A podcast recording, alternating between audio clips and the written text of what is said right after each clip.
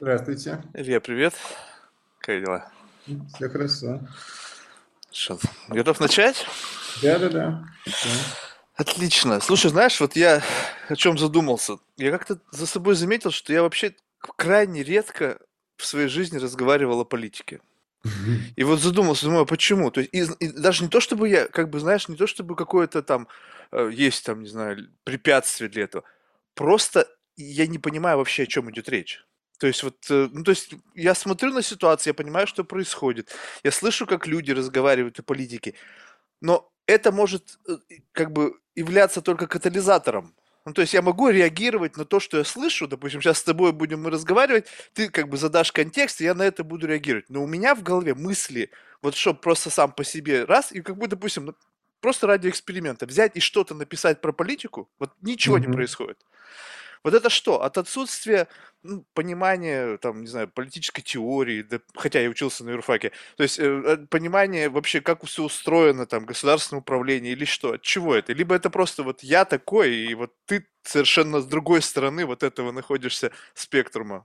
Мгм. Ну, мы с тобой как два противоположных вида, потому что я-то все время и думаю о политике, и ее обсуждаю. Вот это что? А, Ну, мне кажется, что а, о политике часто неприятно думать, потому что непонятно, какую роль ты можешь сыграть, какую роль отдельный человек может сыграть во всей этой истории. То есть зачем тратить на это время, если изменить все равно ничего нельзя. Поэтому это часто такие отталкивающие мысли, особенно когда ситуация политическая плохая. Ну, когда там, не знаю, когда избрали президента, который тебе не нравится, или когда в России у нас президент, который, в принципе, сам себя избирает уже довольно давно. Вот. а, И э, неприятно думать об этом. То есть все равно ничего не можешь сделать, на первый взгляд.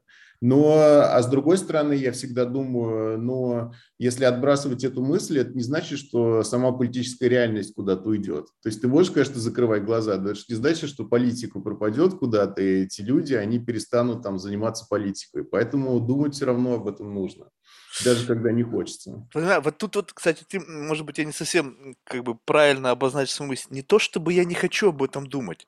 То есть, ты знаешь, это как вот как запускать двигатель, ты его запустить хочешь, но он не запускается. Вот ты дрын, дрын, дрын, и вот ну, Мгм. в голове не возникает вот никакого потока мыслей. У меня нету отторжения к этому, нету ничего. Просто такое ощущение, что либо топлива нету, знаешь, а топливо я Мгм. понимаю, как, знаешь, может быть, необходимый набор информации, для того, чтобы в голове начался процесс как бы вот а, переваривания этой информации, там, генерации каких-то мыслей, теорий, вот, то есть как будто бы пустота, я не могу понять.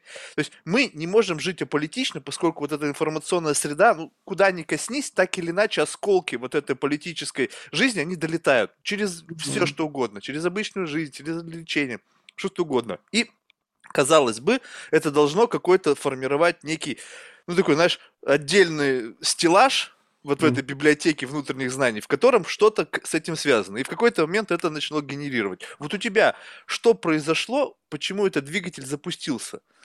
Мгм. Откуда взялся первичный вот такой вот интерес к этому всему? Мгм. Слушай, ну у меня, мне кажется, это от э, очень абстрактного к конкретному. То есть э, я сначала заинтересовался философией, может быть, даже, и Ага. какими-то очень абстрактными вопросами. А что вообще такое политика? Что такое там ценности? Что такое общество, там власть? И начал читать книги философские, теоретические. А потом как-то у меня это на текущую политику тоже а, переметнулось. Вот. То есть, э, в принципе, меня скорее такие всегда абстрактные вопросы интересовали. Ну и я не просто же там все время рассуждаю о политике, я пытаюсь какие-то закономерности выявить как политический ученый. То есть для меня важно показать, как все это устроено на фундаментальном уровне. И в этом плане это, наверное, подвид научного любопытства. Ну, почему ученые занимаются наукой? Им интересно, как мир устроен, они хотят прийти к каким-то контринтуитивным выводам. То есть э, тебе кажется что-то очевидным, а в итоге это на самом деле совсем не так. Это не так очевидно, как кажется на первый взгляд. И я вот на политику тоже так смотрю. То есть есть исследовательский интерес в этом. Слушай, тогда вот давай вот э- в этой в плоскости абстрактности, поскольку она мне может ближе, потому что с точки зрения академических знаний, ну, абсолютно zero, да? Вот тогда политика это что такое? То есть э, я сейчас тебе объясню, вот какой, вот откуда вопрос. То есть представим себе, что политическая среда это ну, как- какие-то рамки, обозначенные там конституциями, законами и, и должностные лица. Угу. И когда в эти рамки попадают люди, они начинают играть по каким-то особым правилам. И угу. вот эти правила этой игры, это и есть политика. Ну, это узкое такое определение, но, ага. в принципе, рабочее, но оно только часть политики учитывает, потому а что... что еще? А, в принципе, вот долгое время люди примерно так и считали, что политика – это парламенты, это президенты, это выборы. А с другой стороны, например, вторая волна феминизма в США в 60-70-е годы нам говорила лично, это политическое. И смысл был в том, что а, то, что нам кажется, ну, никакого отношения к политике не имеет, например, отношения там, между э, мужским и женским гендером, это тоже политика, потому что здесь есть какая-то система, есть система того, что женщины там меньше получают, чем мужчины, по статистике во всех абсолютно странах мира и до сих пор. Э, или что жертвами домашнего насилия все время оказываются женщины, а не мужчины. Вот они предлагали на этот вопрос посмотреть политически. А что если мы сделаем это предметом дискуссии да, в, ту, вот, в той же области, в которой мы обсуждаем экономику, финансы, там, миграцию. А что, если мы будем вот вопрос гендерного неравенства тоже обсуждать вот в том же месте, где мы другие вопросы обсуждаем? И из этого можно сделать вывод, что раз и навсегда нельзя сказать, что такое политика, потому что границы политического могут расширяться. Да? Можно вот взять и отношения между мужским и женским как бы полом а, сделать политикой. Вот.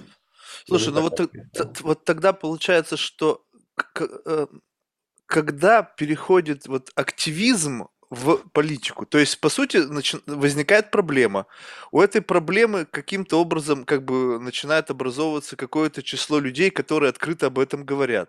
Потом mm-hmm. они все вместе признают, что да, это проблема, а потом следующий шаг, что давайте что-то с этим будем делать. Mm-hmm. И вот когда они решили, что с этим будем что-то делать, и, и, и увидели бреши, грубо говоря, в текущем законодательстве, либо в том, как устроена там жизнь, это вот борьба за то, чтобы эта брешь была заполнена вот тем самым, что они как бы видят э, с точки зрения решения этой проблемы. Ну, я думаю, да. Я думаю, что а, активисты всегда проделывают путь от э, требований каких-то социальных и протестов, например, до включения своих требований в повестку партии политических. А с феминизмом даже была такая история, что сначала это было ну, низовое движение, а сейчас мы даже знаем специальных э, чиновников в Европе, особенно их очень много, которые занимаются вопросами гендерного равенства. И э, есть такая литература про фемократов, как бы, а. про бюрократов, как бы, которые занимаются феминизмом, таких официальных феминисток, которые вот, проверяют законы на предмет того, а, как они влияют на равенство между мужчинами и женщинами. И это очень интересно. То есть сначала мы видели низовое движение, потом мы видели, собственно, партии, а теперь мы видим, что сами государственные институты изменились под влиянием этой повестки. Вот. И там это уже совершенно нормально, что есть специальные официальные лица, которые вот должны все инспектировать, например, того, как это влияет на отношения как бы, между гендерами. Вот. Действительно, такой полный цикл получился. Слушай, а как распознать, вот, ну, наверное, много наблюдаешь за этими людьми, от человека, который использует политику в качестве карьерного пути, от человека, который действительно что-то хочет изменить. Ну, потому что это же все риторика, да? Что за этими словами кроется? Как, как понять вот эту боль? Есть она, или бы ты в эту боль хорошо играешь? Угу. А, ну, знаешь, вот такой социолог а, немецкий известный Макс Вебер говорил, что политика должна быть призванием, что человек должен не просто к этому относиться к работе среди других работ, а это должно быть действительно жизненное призвание его. Но я здесь выскажу такую парадоксальную мысль. Я знаю, что заметил, что политики, которые все время говорят о себе, и у них имидж – это что они какие-то уникальные люди, у них такой опыт жизненный, у них вот такие-то взгляды, там, знаешь, ну, как бы про себя все время говорят. Вот они часто оказываются карьеристами. А политики, которые говорят про идеи, то есть не про себя, а про то, что я отстаиваю, например, повышение минимальной зарплаты, я отстаиваю бесплатное здравоохранение, там, universal healthcare. Они вообще не хотят про себя говорить. Но они-то как раз оказываются принципиальными людьми, для которых политика – это призвание. То есть вот такой вопрос, на самом деле, практический совет, если видишь политика, который все время говорит про себя. То есть я просто очень опытный, я очень умный, я там… И СМИ, кстати, про него также начинают говорить, что это уникальный человек, такого там раньше не было, что он и в армии отслужил, и бедным там помогал, и, и юридическую фирму открыл, и вообще все о нем говорят, что он такой как бы... Вот это на самом деле часто карьерист оказывается. Вот. Слушай, ну вот сейчас можно внимать твоим советам, и пиарщики, которые занимаются политтехнологиями, сказали, ага, ну, ну давайте да. мы сделаем и вылепим из него, он о себе вообще не будет говорить, будет только внешние сигналы посылать. То есть вот, вот ты знаешь, вот, ну, поня... здесь вообще, в принципе, то, что говорят, угу. Насколько вообще, вот, ну, то есть мы же абсолютно не знаем. Э, как правило, если это большая политика, как там стоит большое количество людей, там же называют целый аппарат, там, да, там, не знаю, президента, там, не знаю, депутата, там, какой-то штаб, и, в общем, как количество людей, которые коллективно думают и помогают, там, вплоть до спичрайтинга. И вот здесь вот, как бы, мне кажется, вот это вот и есть та вот разница между тем, кем, кто ты являешься, и тем, как вот ты себя транслируешь. Потому что если это вот на таком... То есть в любом случае, даже у человека, который отстаивает интересы, не знаю, там, не свои, действительно там ратует за какие-то там боли, у него все равно есть необходимость попасть туда чтобы что-то изменить. То есть ты не можешь просто как бы, ну вот, ну, ты можешь бесконечно созывать толпу, у тебя может быть огромное количество последователей, но доколе ты не пробьешься куда-то, где ты сможешь принять какие-то конкретные решения или повлияешь на людей, которые уже там и могут принять решения, все будет оставаться на этом уровне. Будет много разговоров, красивых лозунгов, но ничего. Соответственно, но вот момент перехода меня интересует. Вот такое ощущение, что вот, вот это вот есть красная линия. Переходя через которую ты как бы принимаешь с той или иной как бы потерей и болью определенные правила игры. Ну, ты не можешь как будто бы туда перейти. То есть сложившаяся политическая система в том или ином государстве угу. это определенный какой-то такой бойс клаб или там girls клаб закрытый, где да. есть определенные правила игры. А, слушай, много из того, что ты говоришь, это правда. И мы знаем много примеров политиков, которые просто переродились особенно долго пребывая у власти, там долго в парламенте сидя или там в правительстве, они просто как будто забыли про все свои принципы, идеалы, и они все время идут по пути какого-то гнилого компромисса и э, набивая свою собственную важность да, в ущерб, на самом деле, принципам. Но есть и другие политики, которые всю жизнь отстаивали какие-то одни и те же, в общем, требования, одни и те же принципы, и с ними э, их пронесли через всю свою карьеру. И э, ну вот Берни Сандерс, например, э, актуальная для Америки история. А, вот он как действовал? Когда была его предвыборная кампания, он бесконечно общался с людьми, просто бесконечно ездил по всей Америке и показывал, как люди живут, как живут там бедные, как живут люди, которые получают минимальную зарплату, как живут люди, которые привязаны к своему дому, потому что они продолжают выплачивать ипотеку, а там, не знаю, какая-то страшная плесень появилась, в итоге его не продать нельзя, не от ипотеки избавиться, и там семья живет уже десятилетиями и убивает здоровье. И вот он это все снимал, он так общался, и компания его превратилась в настоящее социальное движение. То есть э, он ее по другим правилам вел. Он мог бы ее вести в духе такой медиа, знаешь, спектакля такого, вот, а он вел ее в духе настоящего, как бы живого, по сути, вот низового движения людей, которые поддерживали. И Берни Сандерс как раз про себя никогда не говорит, он все время говорит, давайте говорить о проблемах, давайте говорить о людях конкретно. Вот, так что возможно принципы принести.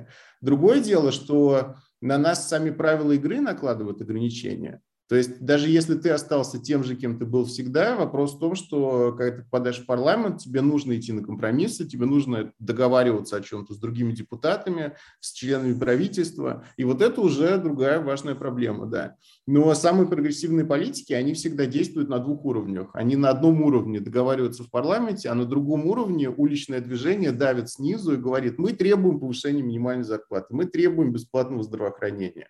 Вот. И эти политики опираются на это движение, для того, чтобы в парламенте что-то добиваться. Вот это идеальная модель, на мой взгляд. Слушай, а вот тебе не кажется, что это заведомо проигрышный вариант? Ну, то есть он самый классный в том плане, что вот взять Берни Сандерса, да? да. Вот он пришел и вскрыл очевидные вещи. Ну, то, что есть бедные, плохо mm-hmm. живущие люди. Таких много в Америке, 300, там больше 300 миллионов человек, хорошо живущих там, наверное, ну, в процентном соотношении так много.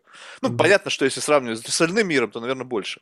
Mm-hmm. Но вот он взял и просто, как бы, что ты показал?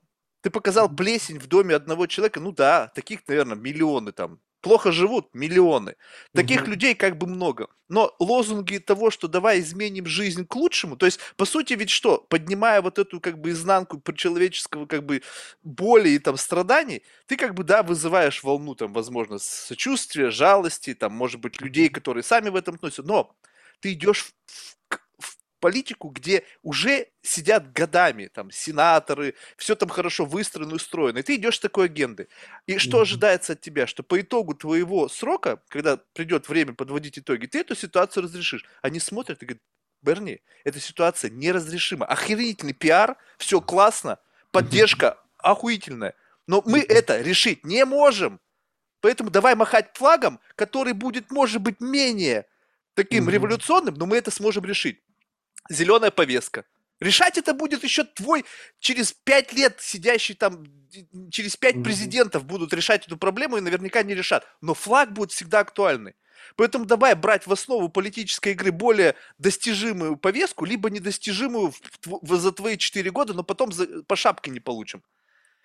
Понятно, но э, тут на самом деле надо сказать, что именно американская политика, в ней вот эта сила статус-кво, и сила компромисса, они особенно развиты. То есть даже по сравнению с европейскими странами, Америка – это страна, в которой фундаментально что-то изменить, особенно на федеральном уровне, на уровне всей страны, действительно очень трудно. Поэтому перед Берни гигантская какая-то полунеразрешимая такая задача стоит. Но ведь э, даже в Америке какие-то фундаментальные реформы проходят. Вот э, а, я со своими студентами изучаю случаи а, здравоохранения американского. Это очень интересно, потому что на протяжении 70 лет э, несколько американских президентов, чуть ли не до 10, пытались провести эту реформу. Но при Бараке Обаме что-то все-таки получилось. Да, эта реформа очень половинчатая. Она на самом деле не создала то, чего там хотел, может быть, сам Обама, Обама, она не приблизила американскую систему к европейской, но это была фундаментальная реформа. Вот у 9 не вышло, а у 10 вышло.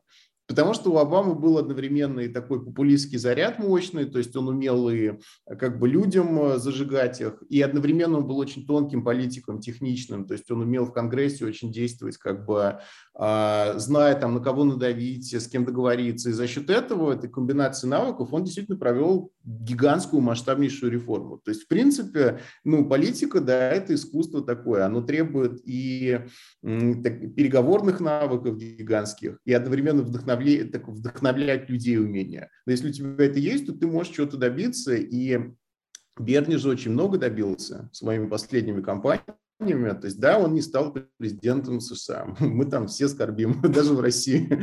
Мы все мы с друзьями скорбим, что Берни не стал президентом США. Но, с другой стороны, половина повестки Байдена – это то, что Берни предлагал. Просто потому, что Берни настолько изменил общественное настроение, что теперь а, там требование минимальной зарплаты 15 долларов считается абсолютно вообще, то есть практически все демократы его приняли. А здравоохранение по европейскому образцу, вот single payer, тоже уже более сотни конгрессменов Э, требуют э, вот такой вот реформы, чего раньше не было. То есть на самом деле э, США, по сути, стоят на пороге еще более глубокой реформы медицины, которая вообще все поменяет.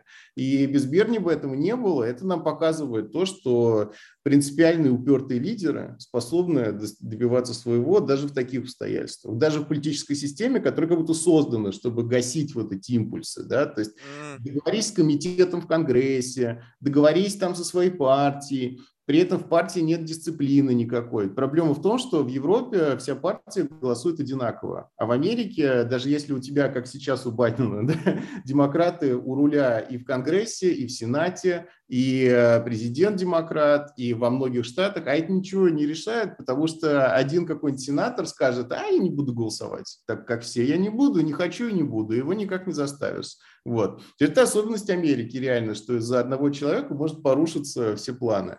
А, это иногда и хорошо бывает, потому что у Трампа много планов порушилось из-за того, что какие-то республиканцы отдельно не хотели там, да, следовать его идеям. Но и у Байдена та же самая проблема.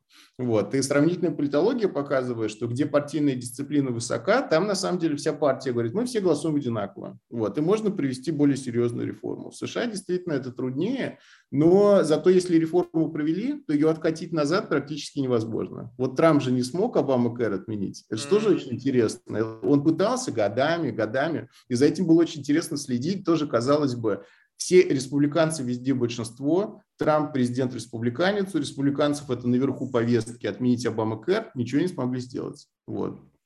Из-за отсутствия сплоченности в рядах. Слушай, ну я так понимаю, вот из твоей как бы глубокой осведомленности, что происходит на другом континенте, тебя интересует не только то, что происходит в твоей стране. Нет, это, вот эта сравнительная политология, это что? Это как бы необходимый какой-то набор для вот попытки ну, как бы осмыслить глобальный опыт и что-то изменить внутри страны, как бы взяв лучшие примеры из того, что происходит? Либо это просто любопытство, опять же? Ну, тут как сказать, просто а, в социальных науках в целом, не только в политологии, сравнительный метод – это сейчас такой золотой стандарт. То есть э, э, изучать что-то одно, не пытаясь соотнести это с похожими явлениями в других странах, это довольно редкая вещь. А, потому что ты никогда не знаешь, можно обобщить эту ситуацию или нельзя. А если у тебя есть хотя бы несколько случаев, а желательно там десятки, то ты знаешь, что можно обобщить. Поэтому сравнительная политология – это и есть политология, по сути. Вся политология сравнительная. Даже если человек изучает одну страну, он оперирует категориями, которые применимы к другим странам. Вот. Поэтому я в основном изучаю Россию все-таки, но я себя считаю сравнительным политологом, потому что понятия, которыми я оперирую, они совместимы. Они совместимы с США, совместимы с, ну, если мы говорим об авторитаризме, то совместимы с другими авторитарными странами. Тоже там авторитарный режим не уникальная вещь, во многих странах есть авторитаризм. Это не значит, что там в каком-нибудь Казахстане какой-то свой уникальный авторитаризм, который ни на что больше не похож. И демократии, и диктатуры похожи во многом друг на друга. Поэтому это позволяет нам просто лучше понимать, что происходит. То есть сравнение с другими странами позволяет нам лучше понимать. Но и с другой стороны, конечно, в этом практически смысл есть. Если ты видишь, что какие-то страны добились успехов, да, например, а, азиатские тигры добились успехов в том, что государство помогало экономике развиваться. С другой стороны, в нашей стране тоже, вот в России большая доля государства в экономике, но ну как-то плохо помогает. Почему в Японии помогло, в Южной Корее помогло, в России вот э, какой-то затык с этим. Давайте изучим опыт этих стран, поймем, что они правильно сделали. Почему вот у России не получается такой рывок совершить, экономическое чудо. Даже у Китая получается, а вот у России не получается. В чем проблема? Надо сравнивать. Слушай, а вот тебе не кажется, что, ну, я не знаю, насколько это будет верно об этом сказать, но что раньше э, происходил какой-то культурный обмен, то есть были страны-экспортеры культурных ценностей, вообще в принципе всего, то сейчас в силу открытости и готовности как бы идти путем вот изменений в лучшую сторону, все приведет к тому, что все как-то вот у, у, у, ну, приведет к какому-то унификации. Mm-hmm. Вот будет похоже одно на другое. То есть, ну, скажем так, вот будут какие-то радикальные разделения там вот с привкусом там больше демократическим или тоталитарным, но они как бы вот будут по одному и тому, одной и той же самой модели, вот и эталонно, и все будут постоянно пытаться вот придерживаться вот этому эталону. Угу либо будет вот этот вот оста- будет оставаться вот такой сильный привкус, вот допустим, вот ну какой-то конкретной вот национальной особенности угу. в политике. Я думаю, что, ну, знаешь, вот когда все обсуждали глобализацию, было uh-huh. такое модное слово, сейчас оно уже на самом деле вышло из моды во многом, но uh-huh. на самом деле еще 20 лет назад, там 30 лет назад было самое модное слово – глобализация. И тогда там отдельные горячие головы думали, что весь мир станет одинаковым. Потому что вот э, глобализация все унифицирует. Все будут э, потреблять одни и те же товары, у всех будет примерно одинаковая какая-то глобальная культура. И что-то в этом было. На самом деле что-то в этом было действительно, потому что какие-то культурные особенности, они очень быстро распространялись по миру, и действительно там подростки, не знаю, в России и в Америке не так уж далеки друг от друга. Но, с другой стороны, потом обнаружилось, что глобализация, она и, и какие-то локальные особенности умеет э, э, подчеркивать. То есть не всегда она ведет к унификации. Наоборот, боль, больше общаясь друг с другом, мы еще чаще как бы становимся сами собой еще больше от этого. Даже собственная идентичность только укрепляется. Вот. И я не думаю, что все станет одинаковым. И в поле, например, государственной политики. Вот была модная идея свободного рынка тоже еще лет 30 назад считалось, что самое правильное – это все приватизировать, все дерегулировать, все отдать на откуп рыночным отношениям. И это была глобальная повестка. Все страны ей следовали, какие-то страны добровольно, какие-то страны, там их МВФ и Всемирный банк немного подталкивали к этому, там привязывая свои кредиты вот к этим требованиям, все приватизировать. Но сейчас мы видим, что эта идея, по сути, уходит в прошлое, что образовалась э, группа стран очень крупных и сильных, которые не хотят все приватизировать, не хотят дерегулировать. Вот Китай, например. Там абсолютно государствоцентричная экономика, но при этом он сейчас станет первой экономикой в мире. Что нам говорит о том, что в области таких конкретных рецептов полиси не происходит унификации, наоборот, происходит какой-то вот э, разлад. Так что я и думаю, что все будет одинаковое, наоборот, все будет разное. Слушай, ну вот как, как вот, вот это разное будет что? Что ты, ну, как знаешь, у меня картинка такая, что ты приходишь, допустим, в какой-нибудь дом, ну, если рассматривать внутреннее политическое устройство, как интерьер какого-нибудь дома. Ты приходишь, ты такой modern house, то есть все у тебя вот интерьер такой какой-то очень такой эклектичный, разные культуры, и стоит в самом видном месте самовар. Вот это наша самобытность. Она здесь осталась, и, но только вот как бы как показная. Как знаешь, это как вот как ты совершенно справедливо подметил, что вроде как молодежь, ну, э, они, молодежь, блин, это слово дурацкое. Ну, в общем, молодые люди, они как бы такие транскультурные в какой-то мере. Но ради вот какого-то культурного самобыта они вворачивают, как будто бы искусственно вот свое вот, знаешь, вот прям вот э, отличительную черту. Это как, знаешь, у меня друзья вот здесь живут, которые много лет, говорящие уже без акцента, они говорят, ты знаешь, мне иногда хочется включать русский акцент. Это добавляет какого-то, вы знаешь, колорита моей речи. То есть абсолютно просто ради какой-то там манипуляции, может быть, для красоты, там, ну, особенно девушка это любит. Ну, то есть вот, вот это вот. Вот так это будет. Либо у этого самобытности есть какие-то разумные, ну, то есть не, не просто чтобы что-то сохранить ради самого факта сохранения, а потому что это ценно, это вот основа, это наш стержень. Ну, не знаю, что еще можно сказать в этом счет. Но это про культуру вопрос. Я же на самом деле по культуре небольшой специалист. Не, ну подожди, а разве политика не имеет вот такого привкуса самобытности? Ну, ну, может иметь, да, может. Есть какие-то какие глубинные, знаешь, э, культурные, может быть, даже особенности страны, которые продолжают влиять на политику в этой стране еще много-много столетий спустя. То есть э, обычно политологи к такому скептичны, они говорят, что ну там ментальность народа, это все ерунда, это так не работает.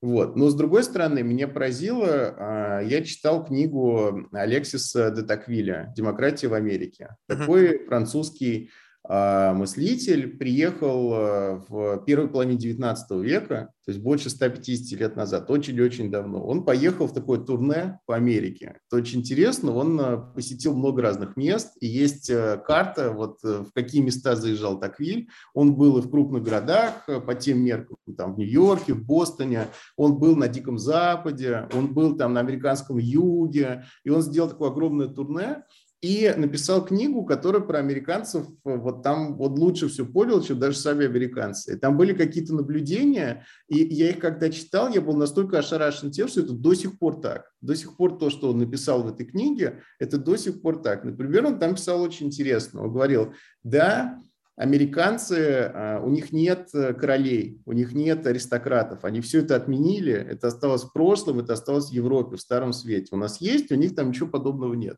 Но с другой стороны, он говорит, парадокс в том, что в Америке демократия подразумевает то, что нужно такой культ э, народа, культ простого человека. То есть политик должен всегда быть э, таким доступным, как бы он должен всегда себя вести, как будто он свой там э, свойский там сосед вообще по лестничной клетке. Uh-huh, uh-huh. Люди с ним отождествлялись. И говорит, я просто этим был поражен, ничего подобного во Франции не видел, а у них там действительно все политики должны заискивать перед народом. Он считал, что это негативно. Потертые башмаки степень потертости да, да, да, да, да, что они должны быть просто там свой, свой вообще там Вася, чтобы они должны просто... И, и а, я вот это читал, я сразу вспомнил, знаешь, было такое смешное шоу американское а, про людей, которые заходили в машину к какому-то комику, они ехали с ним в машине, пели караоке и обсуждали какие-то там житейские дела. Uh-huh. Вот. И, и, и я открываю это шоу, и там, значит, этот комик в своей машине заезжает в Белый дом, к нему садится Мишель Обама,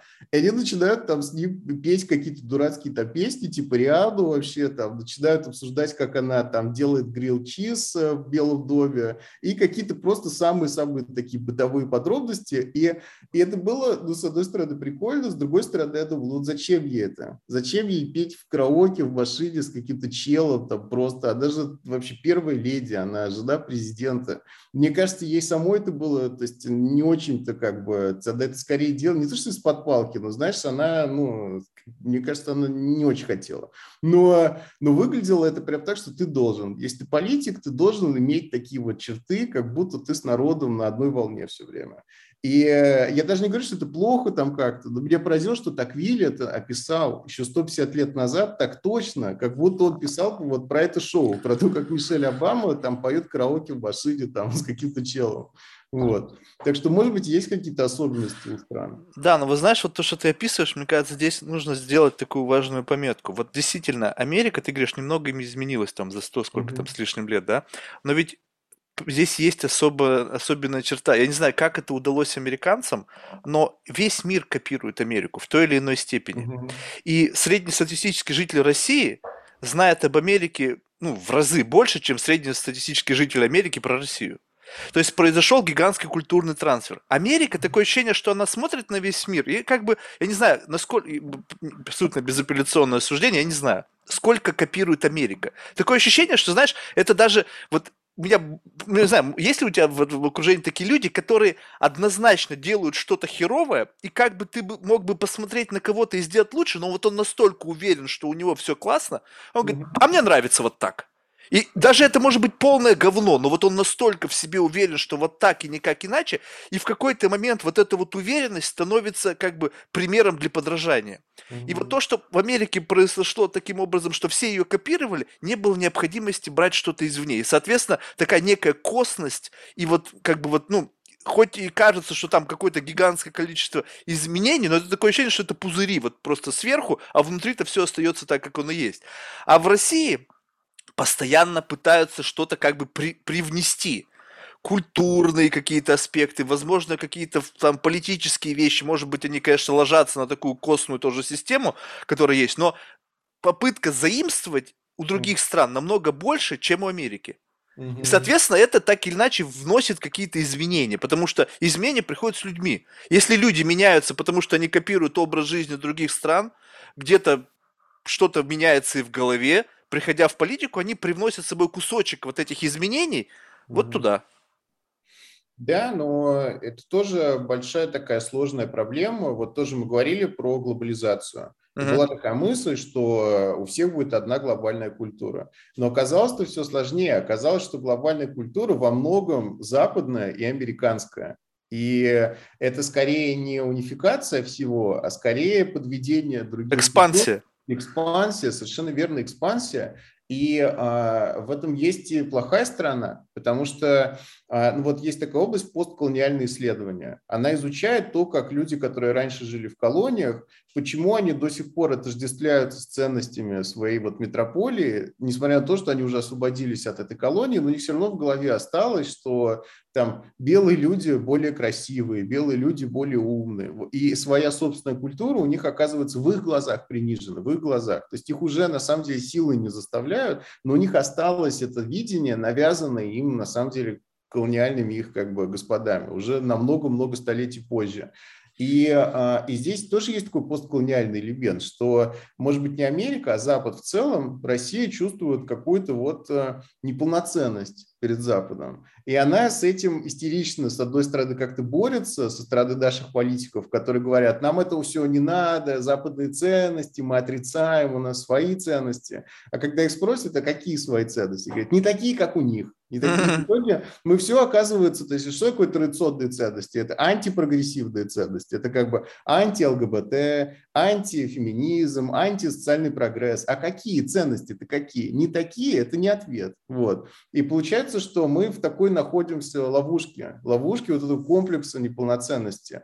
И а, он, он имеет, несмотря на то, что Россия, конечно, не была там американской колонией никогда, но все равно это похоже по стилю мышления, что вот в России действительно многие испытывают такую вот зависимость и чувство даже неполноценности, и все время говорят, вот в Европе, в нормальных странах, в нормальных странах вообще, там просто люди живут, вот у нас никогда, как в нормальных странах, люди жить не будут, там, а, или какая-то вот э, ну, какие-то новейшие там культурные тренды, которые в Америке возникают, у нас тоже их тут подхватывают, как будто это какая-то мана небесная. И э, с этим нужно, ну, какой-то рост сознательности должен быть. То есть люди должны переоткрыть, э, мне кажется, самих себя, уверенность в самих себя. То есть то, что вот и постколониальные страны тоже должны были переоткрыть, как бы, что мы ничем не хуже, чем они, да. Несмотря на то, что на самом деле это они нам навязывали эту картину мира, в которой как бы, ну знаешь, вот 19 века откроешь любую книгу, самую классическую, каких-нибудь там либералов классических, типа Джон Стюарт Миль, ты читаешь там демократия, права человека, прогресс, а потом читаешь, ну, восточные народы, мы-то знаем, да, что они, в принципе, как дети, вот, они там никогда не будут цивилизованными, у тебя просто глаза до лоб лезут, и, и тогда это было абсолютно, то есть это было вот то, что навязывалось и самим этим народам тоже, и они это усвоили, из-за этого у них такая вот чувство неполноценности, и с этим надо бороться, нужно переоткрывать э, самих себя, и в России тоже нужно переоткрывать самих себя, но не в духе того, что мы отрицаем все, что есть на Западе. Потому что это не переоткрытие самих себя, это все равно такая как бы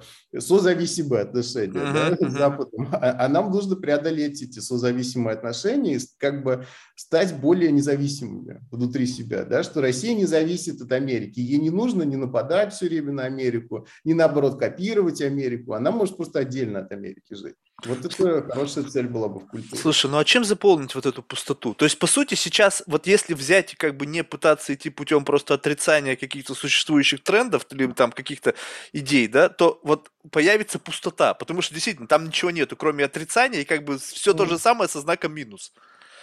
Да, но я так не думаю. Я думаю, что, а, во-первых, в России есть своя собственная культурная традиция, огромная, абсолютную, которая как бы а, ну, то есть ничем не уступает культуре там, европейских стран. Проблема в том, что вот этот вот комплекс, он зашит в нашу культурную традицию саму. А-а-а. Мы уже, понимаешь, вот в этом проблема, что мы это не сейчас же началось, что мы себя с Америкой сравниваем. Мы себя сравниваем с Западом уже 200 лет подряд, что наша высокая культура вся построена на этом, что наш там Алексей Чедаев еще там 170 лет назад написал свои философические письма, где он говорил, что Россия отступила от европейского пути, что вы с него ушли. То есть эти, этот весь комплекс начался еще 200 лет назад. Вот. И именно поэтому поэтому тоже от него трудно избавиться, что у нас есть своя традиция, но вот эти вот бесконечные сомнения, они зашиты в саму традицию.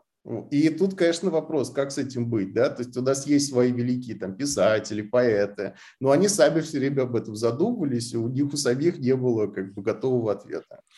Поэтому, знаешь, это, да. это действительно удивительно. Причем, знаешь, вот я действительно как бы поражаюсь вот этому, не знаю, какой-то магии, то, что произошло, потому что, смотри, вне зависимости, насколько там традиционные страны, независимо от того, насколько они там ортодоксальны, все равно засилие американского образа жизни, даже, даже в, в Китае, там, мусульманские страны, там это есть. И вот, и знаешь, что самое любопытное? Что настолько вытесняется самобытность, что теперь это традиционный костюм, это как будто бы не то, что в чем ты должен ходить, а это какой-то маскарадный костюм. Когда ты надеваешь его там в, какой, в честь чего-то там такого, а в повседневной жизни ты как бы заложником вот этой вот как бы западной идеологии. Да. И вот это как бы странно. Но вот смотри, вот получается так, что вот если посмотреть тогда на кандидатов с точки зрения тех людей, которые будут как бы заниматься политикой в России будущего. Вот кто это люди? По сути, это же люди, ну, как бы вот твоего возраста, может быть, чуть младше, mm-hmm. которые не несут себе, может быть, вот такого мощного отпечатка там с, вот, Советского Союза, вот этих вот каких-то идеологических там бабушек, дедушек в голове, уже, ну, с минимальным остатком. Вот, но что у них-то лежит в основе ценностей? То есть вот, вот как, как они повлияют, потому что, по сути, вот это изменение, оно произойдет просто с изменением, э, ну, как бы угу. поколенческим. Просто сменится одно поколение другим, и вот они изменения, потому что другие люди. Угу. Но кто эти люди? Слушай, ну, мне кажется, что нам сейчас трудно понять, Потому что в самой России дискуссия очень мощно как бы монополизирована там властью, да, мы не понимаем, кто мы, в том числе, потому что нам навязывается какой-то набор этих идей, абсолютно окостеневший такой официоз про то, что русская цивилизация, там Крым, это ее какое-то вот начало, как наш президент сказал, да, в 2014 году, что у нас какой-то вот, ну, какие-то идеи навязываются, которые, может, люди абсолютно они им чужды. Но с другой стороны, поэтому мы не можем пока понять, да, кто мы. На самом деле тяжело это сделать без того, чтобы обществу дали развиваться самому и дали людям общаться об этом как бы самим как-то. Но я думаю, что все не так плохо, потому что Россия – это не только потребитель чужой культуры, но даже в нынешнем виде она еще и поставщик мощных и культурных трендов, образов каких-то. Вот э, группа Little Big, например, как бы, которая построена... Не слышал. Ты слышал группу Little Big? Нет. Там миллиард просмотров. Сейчас запишу. Ну вот видишь, ты говоришь экспансия. Да, До меня да, не дошла да, эта экспансия. Это реальная экспансия. Они уже выиграли все возможные премии, но это там просто про как бы там какая-то наша постсоветская такая, знаешь, э, мрачная там культура, она превращается во что-то общее, универсальное, так, вот так я скажу. Ну и в принципе, на самом деле, Россия, мне кажется, что у людей есть ощущение, что у нас есть здесь есть что-то свое. Да? И то же самое наследие Советского Союза сейчас воспринимается совсем не так, что просто что нужно вернуть Советский Союз. Многие это воспринимают как, э, знаешь, вот в музыке тоже есть такая вещь, называется retrowave когда очень много групп, они а, такой синтепоп из 80-х, советский еще, вот они на его основе делают новую музыку, но которая отсылает как бы к той музыке, одновременно является новой. Мне кажется, абсолютно это самобытно. Ну, дело не в том, что это прям не, совсем не то же самое, что на Западе, но это наше, действительно, это вот э, российское такое. Слушай, ну вот, вот, вот здесь, кстати, тоже любопытно, здесь я тоже, хоть у меня есть хоть какое-то свое мнение. Вот а тебе не кажется, что это просто заигрывание с нашей какой-то эпигенетической памятью? Ну смотри, вот ты же, вот можно, вот это же вообще супер, вот я недавно вспоминал, вот перед Новым годом, знаешь, вот я сижу и как-то, ну, ну совершенно какие-то артефакты другой культуры, другие традиции. То есть Новый год вообще 2 числа уже елки на улице валяются. Ну, то есть как бы вот этого... И я пытался вспомнить запах вот этого подарочного набора в детском саду, который... Это смесь шоколада, мандарин, ну, какой-то такой уникальный вкус. Я взял, напихал шоколада, напихал мандарин в пакет и трес в ощущении, вот вспомнить вот это вот ощущение этого вкуса. Каких бы там я миксов не делал, каких бы не получил я того вот самого вот как бы пинка из прошлого. И когда я вижу, что вот какой-то э, ну, entertainment использует вот эти артефакты прошлого, в зависимости от того, как хорошо это все отрежиссировано, как бы, если что-то щелкает, как бы молодцы, но вот это молодцы, это потому что это ваша, вот как бы вот какая-то вот эхо прошлого стало как бы неким. Легло в основу вдохновления, и ты как бы вот это оседлал ту волну и выпустил из себя что-то. Либо вы сидели, так, ребята, чем будем делать? Прослушали кучу всего, поняли, где какие тренды, поняли, что конкурировать с вот этими трендами на волне тяжело. Давайте мы что-то из прошлого, но что всем Нет. будет знакомо. И это уже какая-то же лицемерие. Слушай, ну я бы даже заострил, это можно сравнить э, вот э, ретро-вейверов этих, о которых я говорил, и с другой стороны какие-то новогодние передачи по нашему русскому телевидению, где это абсолютно механически, просто такая советская ностальгия, ее как бы, ну, дают, потому что вот это работает, там людям это нравится, но э, это не значит, что образы из прошлого как-то нет в этом творчества никакого. Я считаю, что в этом есть очень мощное творчество. Да, но творчество, и... знаешь, какого плана? Извини, что перебиваю. Вот есть да. творчество, когда ты как бы крафтманшип, ты вот носитель вот этого как бы мастерства, которое передавалось от отцу к деду. А есть творчество, когда ты офигительный жонглер.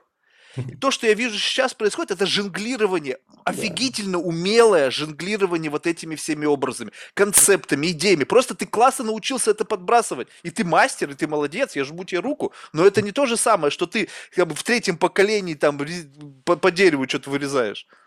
Это правда, да, но видишь, это общее состояние нашей культуры мировой тоже. Это мировая особенность, что вот раньше было слово постмодернизм. Тоже оно ушло из э, употребления, перестали все там его как-то активно использовать. Но в принципе, ну, это началось как описание жанра и стиля в архитектуре, там, в искусстве, а закончилось э, философскими разными идеями. Но смысл там был в том, что наша культурная ситуация такая, что мы все время обращаемся к прошлому, действительно, то есть мы как бы собираем какие-то вот э, коллекции, собираем новое и старого. Вместо того, чтобы все начинать с чистого листа, как модернизм делал, мы как бы а, используем те образы, которые уже были. Вот. Но действительно мы в этом до сих пор находимся, но постмодернизм разный бывает. Бывает как бы более остроумный, бывает менее остроумный. Меня просто вот, чтобы был предмет разговора, вот этот retrowave, он меня чем привлекает? Что там, с одной стороны, есть про прошлое, что это звуки синтезаторов из 80-х, понимаешь? Вот это, знаешь, песня а, «На заре» группы «Альянс», вот, она на все это движение, возможно, одна песня просто начала. Ну или, по крайней мере, подстегнула как-то. Потом ее послушай, она очень красивая, это романтичная. Mm-hmm. Вот. И с одной стороны, это прошлое, это звуки советских э, синтезаторов каких-то, а с другой стороны, эти все песни, они про космос, про будущее, с такими научно-фантастическими мотивами, но это и про будущее тоже. Mm. То есть,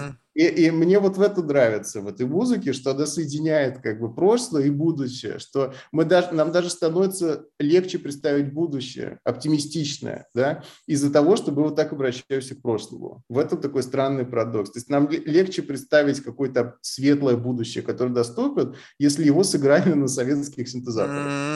Вот. Любопытно.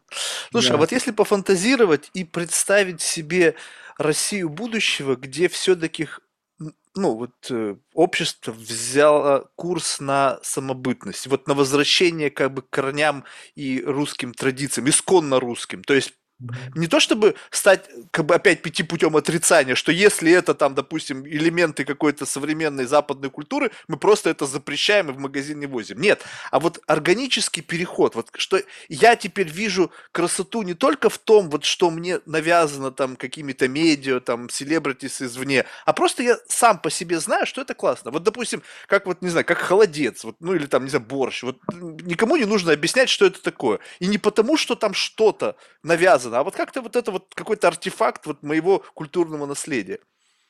Угу. То как это будет выглядеть? Как будет выглядеть общество? Как будут выглядеть люди? Как будет выглядеть жизнь? Вот этот сценарий Пелевина из его последней книги, где там пацаны там в попахах, там в сапогах. Да.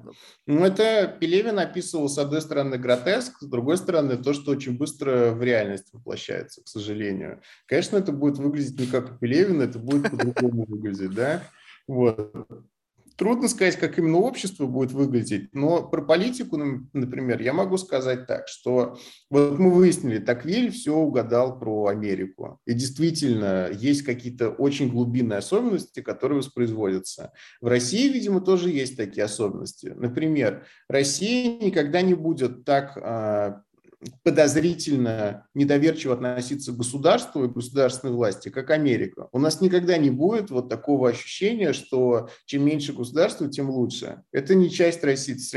Россия, как бы люди, которые в России живут, никогда не будут так относиться к своему государству, как американцы. Они, у них не будет вот этого культа там, э, индивидуализма, который, что Дикий Запад, вообще здесь власти никакой нет, мы здесь одни, и вот это и хорошо. Нам никакой государство. У нас в России никогда так не будет. В России отношение государства действительно а, заложено в какой-то очень глубоко, да, то, что мы государство уважаем и принимаем, самое главное, что, что мы не отрицаем внутри себя, что оно имеет право, да, там существовать, оно должно быть большим, мощным, сильным.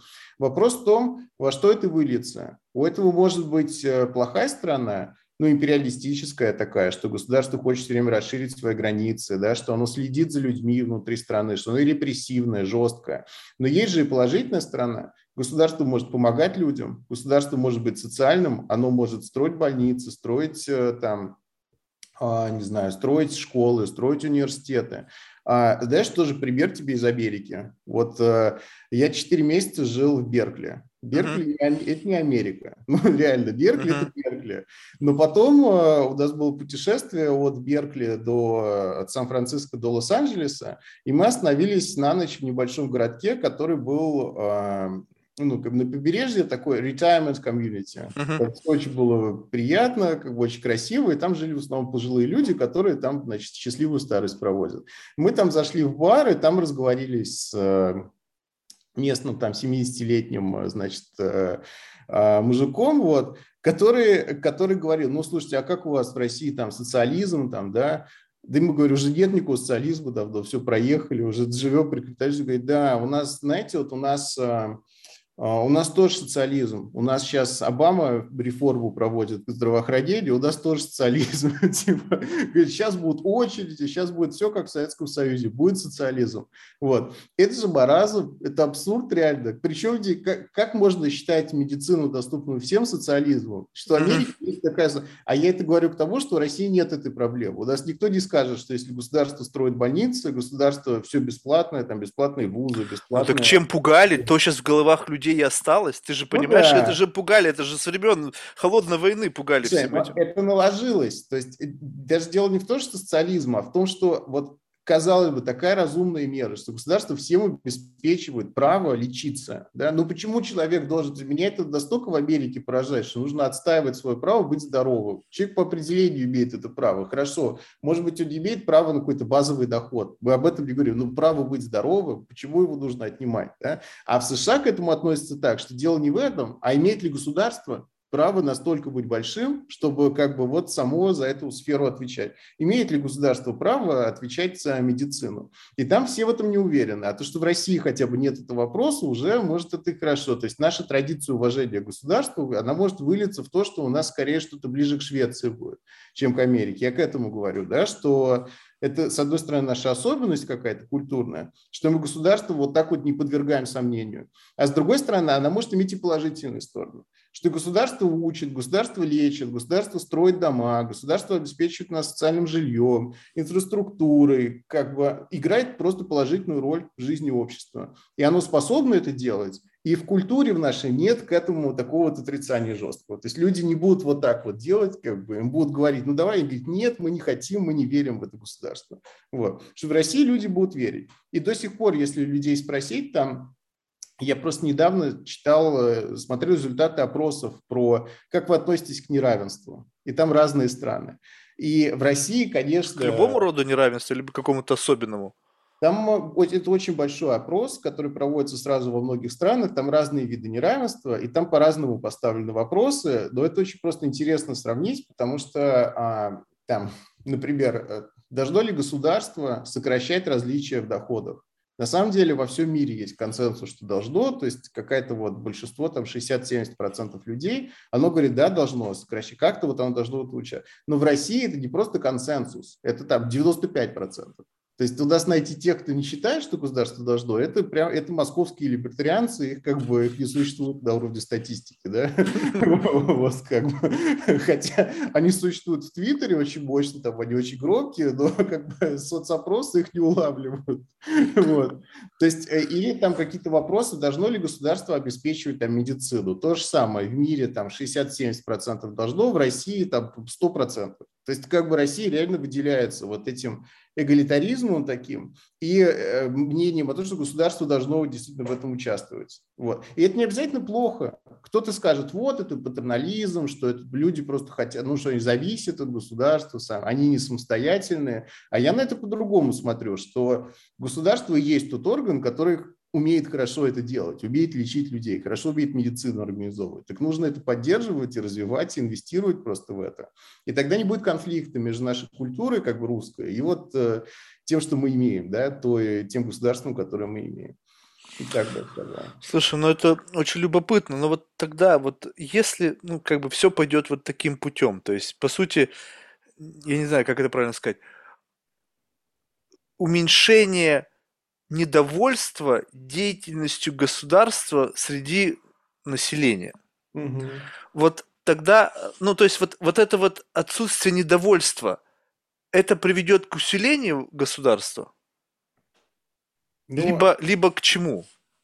Правильно, потому что вот у этих культурных каких-то черт есть всегда плохая и хорошая сторона. То есть хорошая страна, что мы доверяем государству и готовы служить ему, работать на него. Да? То есть мы, нам не потенциально люди не будут так против отдавать там много налогов, если государство в то же время будет много очень им давать. То есть такой консенсус возможен. Но mm-hmm. есть и плохая сторона, что в России люди гораздо проще относятся к авторитаризму, потому что государство злоупотребляет своими там, полномочиями, возможностями, что вмешивается в частную жизнь, как-то там репрессивным оказывается. То есть действительно у людей нет этого подозрения. Ну и в США тоже есть хорошая и плохая сторона. Есть же и хорошая сторона того, что там все с подозрением к государству относятся, потому что там люди действительно не позволят там наступления авторитарного режима. Да? То есть что в США принято везде выискивать какой-то заговор там, с целью узурпировать власть, начиная, собственно, с 1776 года, после которого там был большой дебат, а стоит ли вообще создавать Америку как страну,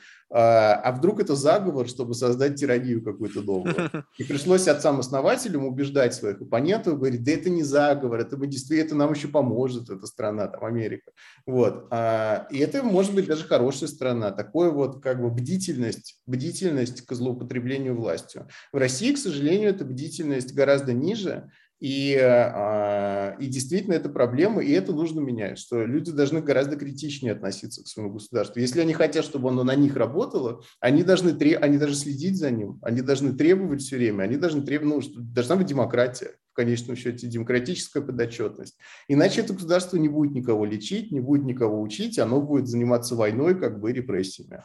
К сожалению, мы сейчас довольно близко к этому подошли, что в России, скажем, а, официально в Конституции зафиксировано, что медицина бесплатная, образование бесплатное, Россия социальное государство, прям в Конституции написано.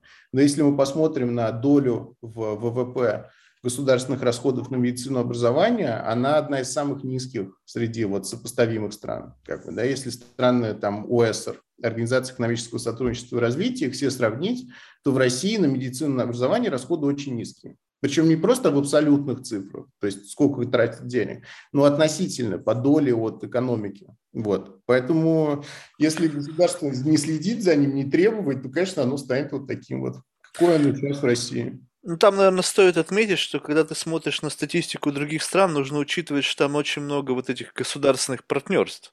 Когда как бы деньги из государства выделяются на какие-то объекты инфраструктуры, которые потом становятся частью, там, коммерциализируются и получается как бы возврат денег как бы, ну, и в кошельки тех, кто это инициировал, да, в качестве налогов, но и набивает кошельки других людей. Как бы живая инфраструктура, по сути, дает ну, продукт ну, какой-то, но тем не менее этот продукт не бесплатный для конечных пользователей. И как бы смотря только на цифры, кажется, что действительно так. Что да, там много больше денег тратится, но в конечном итоге эти деньги не идут на что-то как бы бесплатное. Извини меня, страховка сколько стоит, чтобы это все, всеми благами этим пользоваться? Вот ну, тут да, вот... Да, да. Но здесь же просто дело даже не в том, что там бесплатно, не бесплатно. Это тоже, кстати, интересно, вот у либералов есть время такой аргумент. Вы говорите бесплатная медицина, но ведь она не бесплатная, кто-то за нее платит. Конечно, главное, что не, не сами люди за все платят. Главное, для кого она бесплатная. Конечно, здесь скорее речь о том, что а, да, иногда государство вкладывается в частный бизнес, но при этом это не для всех доступно. Но бывают частно-государственные партнерства более разумно устроены. Даже в России пытались такое делать, в медицине, например, что частная компания вкладывается в больницу, но в этой больнице принимают по полису ОМС, по, ну, по страховке обычной, как бы государственной. Mm-hmm. Ты можешь прийти, тебя там вылечат, хотя на самом деле больница частная.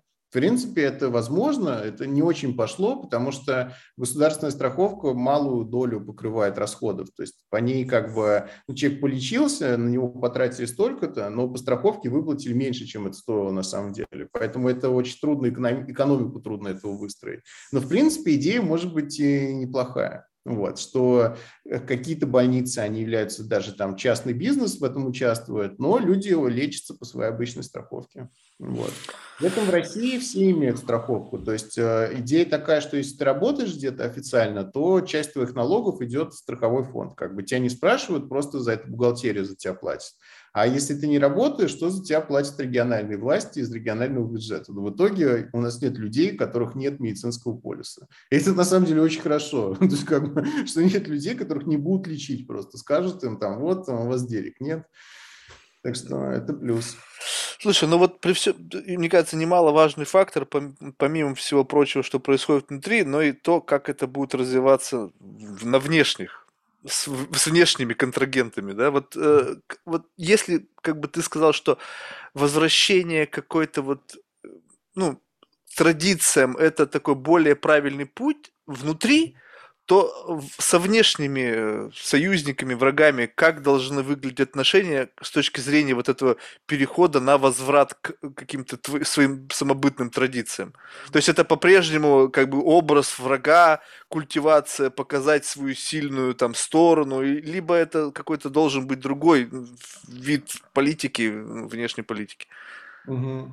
Ну, на самом деле, парадоксальным образом, если Россия более уверенно себя будет чувствовать с точки зрения вот идентичности своей, то внешняя политика станет гораздо менее агрессивной. Потому что uh-huh. сейчас мы, у нас какое-то такое немного полуистеричное отношение к Западу. Мы одновременно его ненавидим, и что-то от него все время хотим, и что-то требуем, и он нам это не дает, а мы на него злимся, и опять хотим, и опять начинаем требовать. То есть как будто бы без него прожить не может, да? без того, чтобы удастся... Ну и внутри страны культивируется постоянно образ того, что там э, отношение к Америке, как к какому-то, что к врагу, как бы это еще для внутренней пропаганды хорошо. Можно без этого вполне прожить, и э, внешняя политика России может быть абсолютно другой. То есть это, конечно, ну просто по факту, что то, что мы сейчас имеем, это чудовищный эксцесс, который нужно будет отменять, что Россия является источником как бы нестабильности. Да?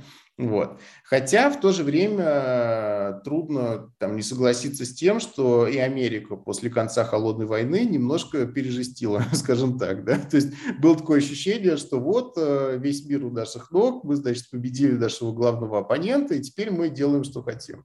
Вот. Будем, там, не знаю, в НАТО принимать все страны, какие, какие просто пожелают этого, потому что все, мы, мы победители в этой войне. Конечно, в этом был элемент такой, ну, триумфализма, то, что называют триумфализмом, в том смысле, что вот мы победили, и все, мы теперь будем пожинать плоды нашей победы. Ну и, наверное, не надо было это так делать со стороны США, то есть это была неправильная политика. Ну и Россия тоже превращается в агрессивную страну, которая вот как бы тоже теперь скорее Россия сейчас нагнетает ситуацию я бы сказал. Особенно вот конкретно в этом кризисе, который перед нашими глазами разворачивается, что Россия нагнетает ситуацию. Слушай, а почему вот это вот сейчас происходит? То есть мне всегда казалось, что вот открытие как бы доступа такого глобального, связанного там с развитием интернета и всего остального, он должен как бы немножечко стирать вот эти вот какие-то, знаешь, нарисованные страшилки, причем нарисованные там политиками, какими-то там, ну, в общем, людях, действующих в, в интересах там себя, там, не знаю, своей там политической партии, не знаю, своих интересов, ну, неважно кого, да, то сейчас, когда ты, допустим, ну, раньше, да, ты мог видеть там врага в там, представителе Соединенных Штатов, либо там американец мог видеть врага в там, представителе Советского Союза, то когда вот вы встретились с этим пожилым человеком там где-то там в каком-то комьюнити, и вы с ним разговорились, ведь явно, когда разговор закончился, там не было какой-то там борьбы, противостояния, там не, не, не искрило между вами. То есть, ну, люди разговаривали, да, вы живете на разных континентах, там у вас разные флаги, разный там образ жизни, но по сути, как бы человек и человек. То есть нету, нету вот такого какой-то вражды. И получается так, что если, ну, то есть жизнь среди обычных людей, она как раз-таки не несет себе вражды. Есть просто ряд там людей, которые решают свои какие-то планы, какие-то реализуют свои какие-то амбиции, и это становится проблемой для всех. Ну, для жителей просто, ну вот, ну вот согласись, ну вот если взять в среднем по больнице, то на самом деле большинству людей хочется, чтобы все было хорошо, спокойно, чтобы дети ходили в школу, чтобы было там хорошее образование, медицина, удавалось, была возможность работать, ну, чувствовать себя нормальным человеком. Какое кому дело, какая там в стране другая политика, ну, то есть совершенно безразлично. И mm-hmm. получается только что от роли людей, которые так или иначе задействованы вот в этой вот какой-то политической борьбе, происходит ну, то, что происходит.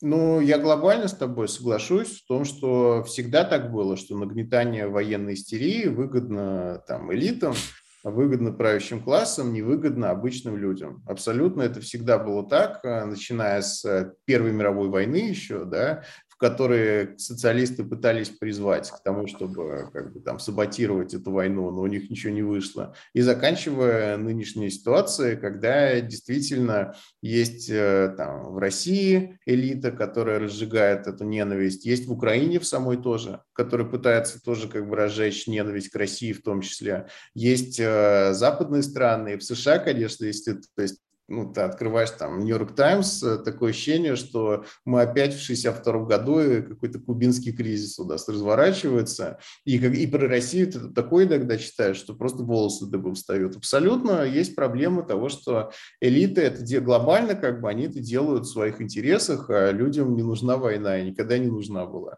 Тем более сейчас она настолько как бы искусственно там создается. Вот. Другое дело, что есть люди распропагандированные, которые, может, там через 50 лет, как ты говоришь, встретятся, там, я не знаю, украинские националисты, русские националисты, вот они нормально поговорят, но сейчас есть действительно такая проблема, что со всех сторон есть распропагандированные люди, которые приняли за чистую монету вот эту мифологию всю про то, что там, э, что ну, с одной стороны, Россия, что Украина это не страна, это вообще ничего там нет своего у них, мы там, то, что мы их не захватили до сих пор, это там какая-то случайность историческая. С другой стороны, украинцы тоже, которые, например, в войне на Донбассе говорили, конечно, есть настоящая Украина, а есть Совкетия, как бы донецкие, которых там нужно проучить. То есть, с той, с другой стороны, есть вот распропагандированные люди. Что это там... такое? Как это можно объяснить, этот феномен? Вот я просто пытаюсь в себе, опять же, запустить вот какую-то позицию позицию. Ну, то есть вот какую-то такую, чтобы я увидел, не знаю, не то чтобы ненависть, но какая-то неприязнь возникла у меня к человеку только потому, что у него какая-то не знаю, система ценностей и убеждений, связанная с политическими какими-то взглядами. То есть вот, вот это что это? Вот у меня от этого просто, не знаю, ген этот отсутствует. Ну, то есть мне вот вообще по барабану, что у тебя в голове. Ты можешь каким угодно быть. И это никак не изменит моего отношения к тебе. Ну, то есть, эту тему, ну, окей, даже до такой степени. Одно дело, если бы у меня была вообще какая-то позиция в этом отношении. То есть, давай, in the first place, откуда берется эта позиция в целом?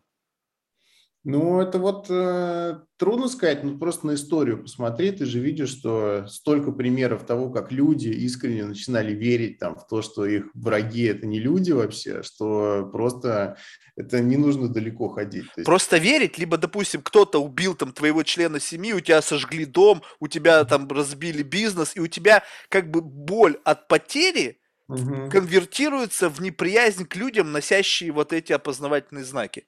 Ну, слушай, с одной стороны, одно дело боль от потери, другое дело, что, например, условно, во многих европейских странах провели исследование, что регионы, которые голосуют за правые антимигрантские партии, в них как раз мигрантов-то особо и нет они с мигрантами не сталкивались никогда, при этом у них какой-то чудовищный образ мигранта в голове. Этот мигрант даже теоретически не мог ничего сделать, потому что у них в этих регионах мало мигрантов. Потому что обычно это области экономические депрессивные, туда мигранты не едут, потому что там нет работы, но там при этом люди сели давить мигрантов. Почему так происходит? Да? Это нам говорит о том, что не обязательно личную какую-то иметь э, как бы, эпизод какой-то в твоей собственной жизни. Это бывает просто вот складывается картинка, ну не знаю, это, это пропаганда. Пропаганда – это то, что политики умеют переводить как бы ненависть на каких-то там чужих, вот.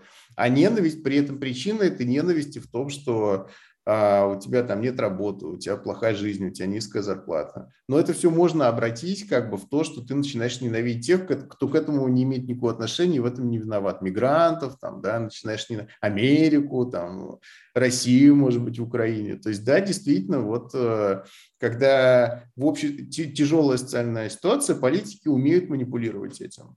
Вот мой, мой ответ в конечном счете такой. Они умеют манипулировать этим. Слушай, ну тогда вот вопрос к тебе. Вот ты как политолог, вот mm-hmm. у, у тебя может быть, любопытно, то есть я понимаю, что как бы тут какой-то странный вопрос я сам задаю, но вот может ли быть политолог беспристрастным как психоаналитик?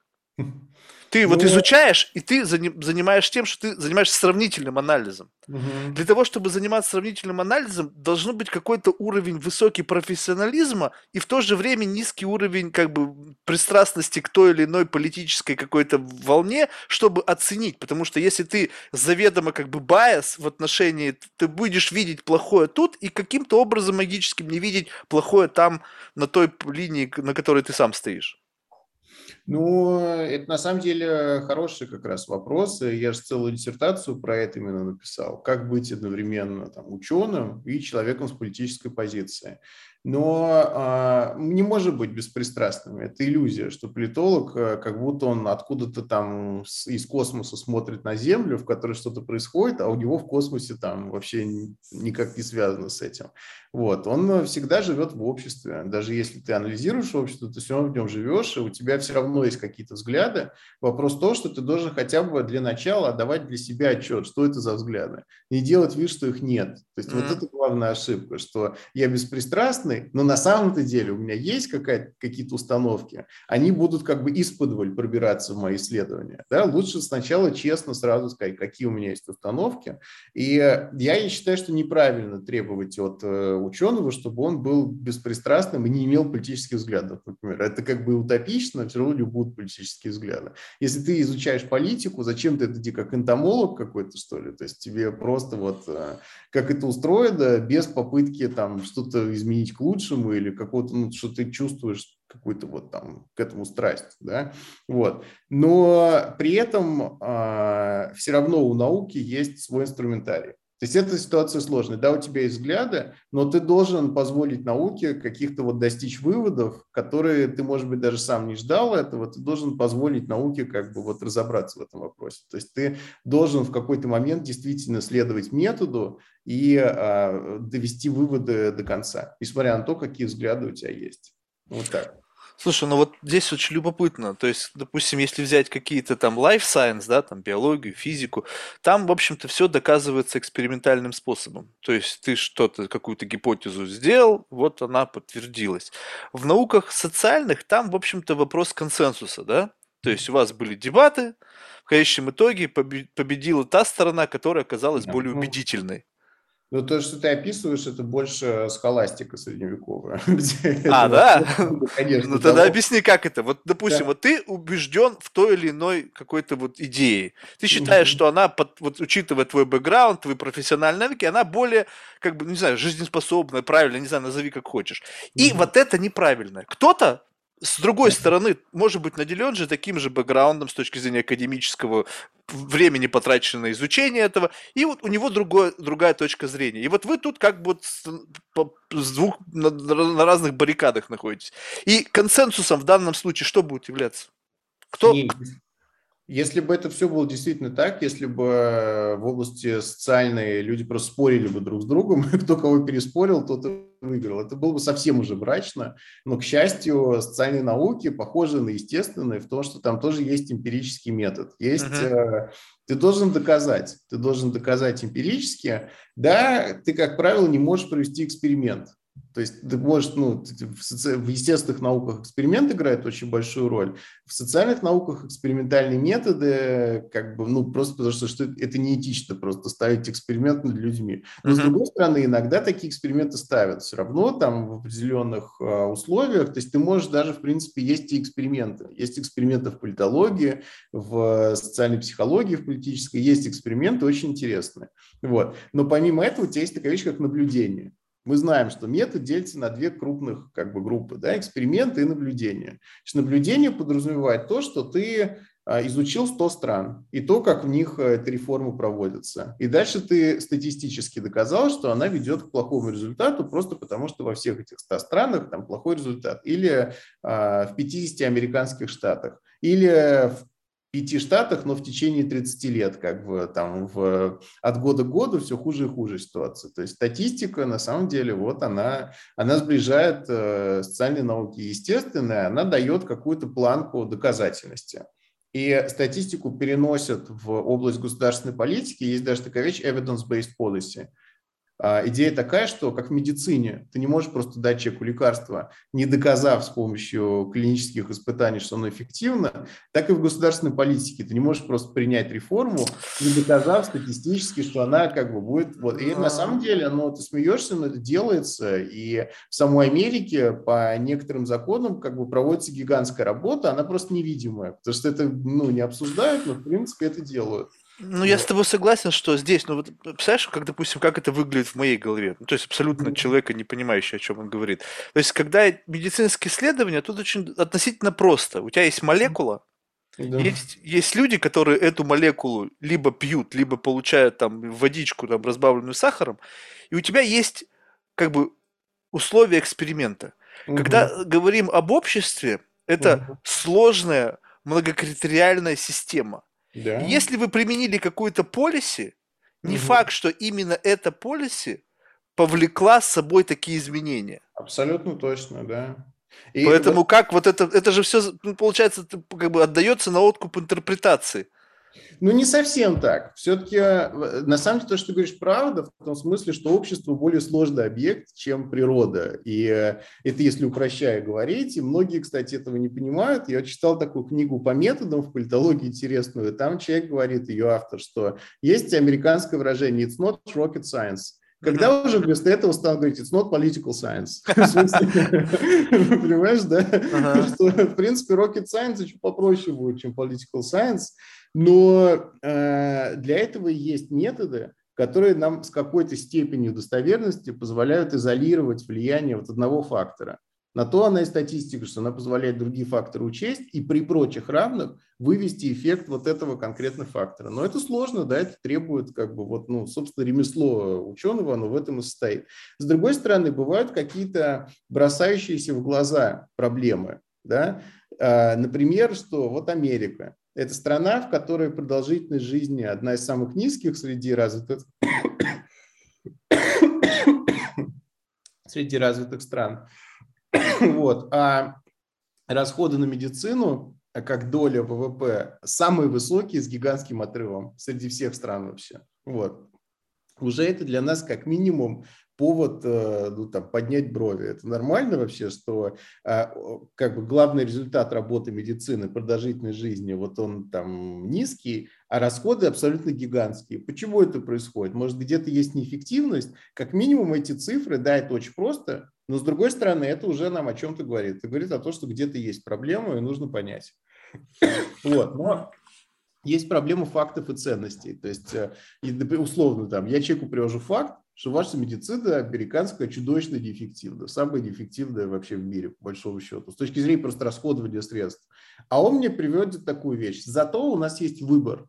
Там в Европе выбора нет, в Англии ты идешь просто в НХС, в государственную больницу, тебя, а у нас есть выбор. Иду в ту, иду в эту, страховка та, страховка эта. А, и вот этот приоритет выбора – это уже как бы ценность. И тут у нас конфликт фактов и ценностей. То есть э, не всегда человека можно с помощью фактов убедить в чем-то, если у него есть уже ценности эти. Он может говорить, ну и что, что это неэффективно, зато я как бы свободный человек. В Европе все рабы, а я свободный человек. Да? Вот. И э, ни факты, ни ценности из публичных дебатов исключить нельзя, из политических дебатов, но должны быть и факты тоже, не только ценности. То есть голые ценности без фактов, что я считаю и все тут, я считаю точка, это путь в никуда. Как бы.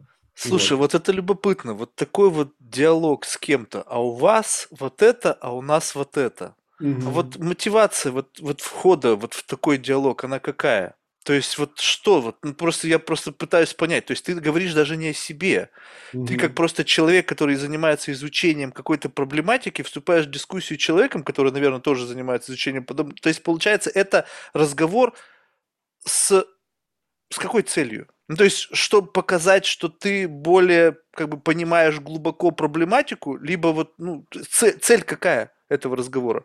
Не, но если это двое ученых говорят, то цель просто... Вы даже говорите о разных группах, то есть в Америке и России. Ты, ну, да. Вот в конечном итоге что вы пытаетесь сделать?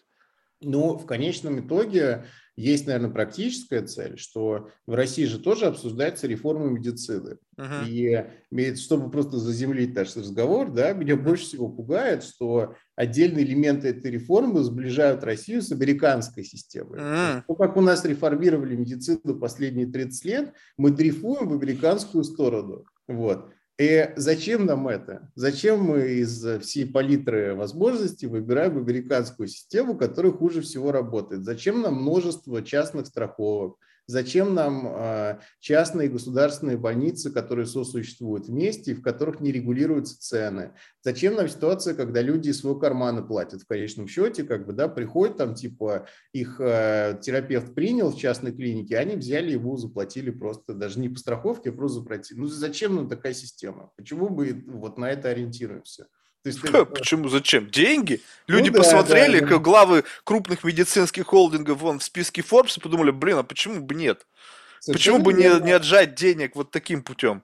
Вот, и для этого эта дискуссия нужна. Если какой-то абстрактный интерес научный отмести, да, то она нужна для того, чтобы как вы действительно хотите бигфарму, как в Америке, действительно хотите этот лоббизм страшный, то есть вы хотите, чтобы какая-то кучка людей обогащалась за счет того, что все остальные люди там с ужасом думали бы, а у меня есть деньги на врача или нет. То есть вы хотите это или не хотите, как бы. Вот, и для этого дискуссия ведется. Блин, ну, мне кажется, для этого не нужно вести дискуссии, чтобы понять, что да, хотим. Ты посмотри, какие деньги там зарабатывают. Мне кажется, просто любой человек, который сидит на капитале и рассматривает, как бы еще стать богаче, у него не возникает этот вопрос. Не всегда люди, которые сидят на капитале, все по, получается так, как они хотят. Знаешь, очень часто а, еще ну... по бонусу. Так что, как бы, они, может, и хотят этого, но это не значит, что они это получат. И важно пресечь зародыши все эти дискуссии, как бы, да, чтобы у нас они все не в такой степени решали, как э, в США. Тоже пример, просто, знаешь, на HBO HBO вышел документальный фильм про опиоидный кризис в Америке, называется «Преступление века».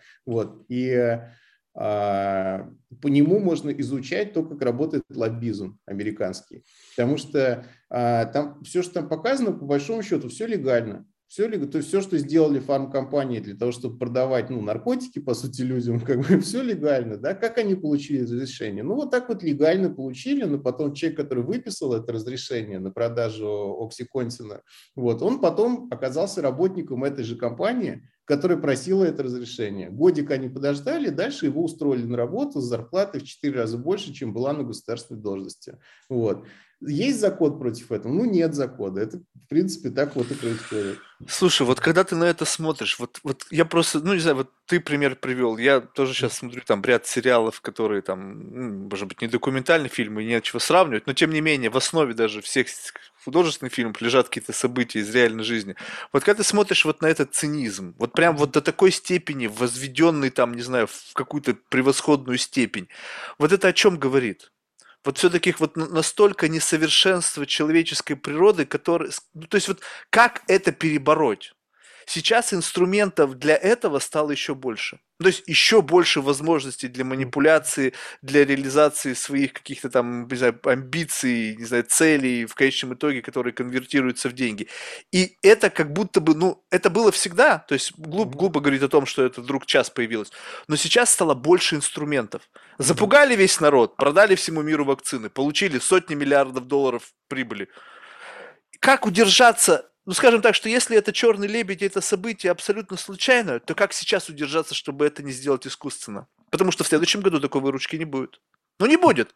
Все, победили, Угу. До свидания. Забудьте о бонусах, забудьте о э, котировках, забудьте о миллиардах, которых ну нету, нету. Да.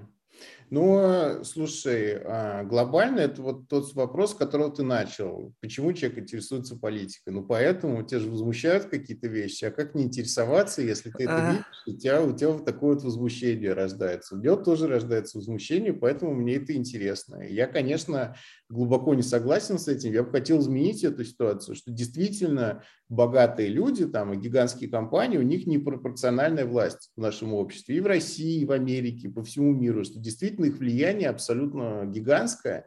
И сам принцип того, что заработать любой ценой, он получается, что он идет очень часто против людей, против планеты, против интересов ну, как бы, просто общества в целом. Да? То есть кому-то миллиарды долларов прибыли, а кому-то люди, которые от передозировок помирают, так что это тоже на продолжительность жизни влияет. То есть есть исследования, которые показывают, что в США сокращается продолжительность жизни, очень немного, но сокращается, до пандемии еще начала. Именно из-за вот этого опиоидного кризиса, из-за передозировок как бы легальных этих как бы наркотиков, причем дело не в том, что спрос вырос, а в том, что предложение расширилось. То есть они просто появились, что стало проще их как бы получить, да, пришел в аптеку, там получил себе лекарство, которое на самом деле как героин действует, и все, и потом пересел на героин. То есть а, действительно это происходит, это вот там меня возмущает, я бы хотел как-то бороться с этим, это изменить.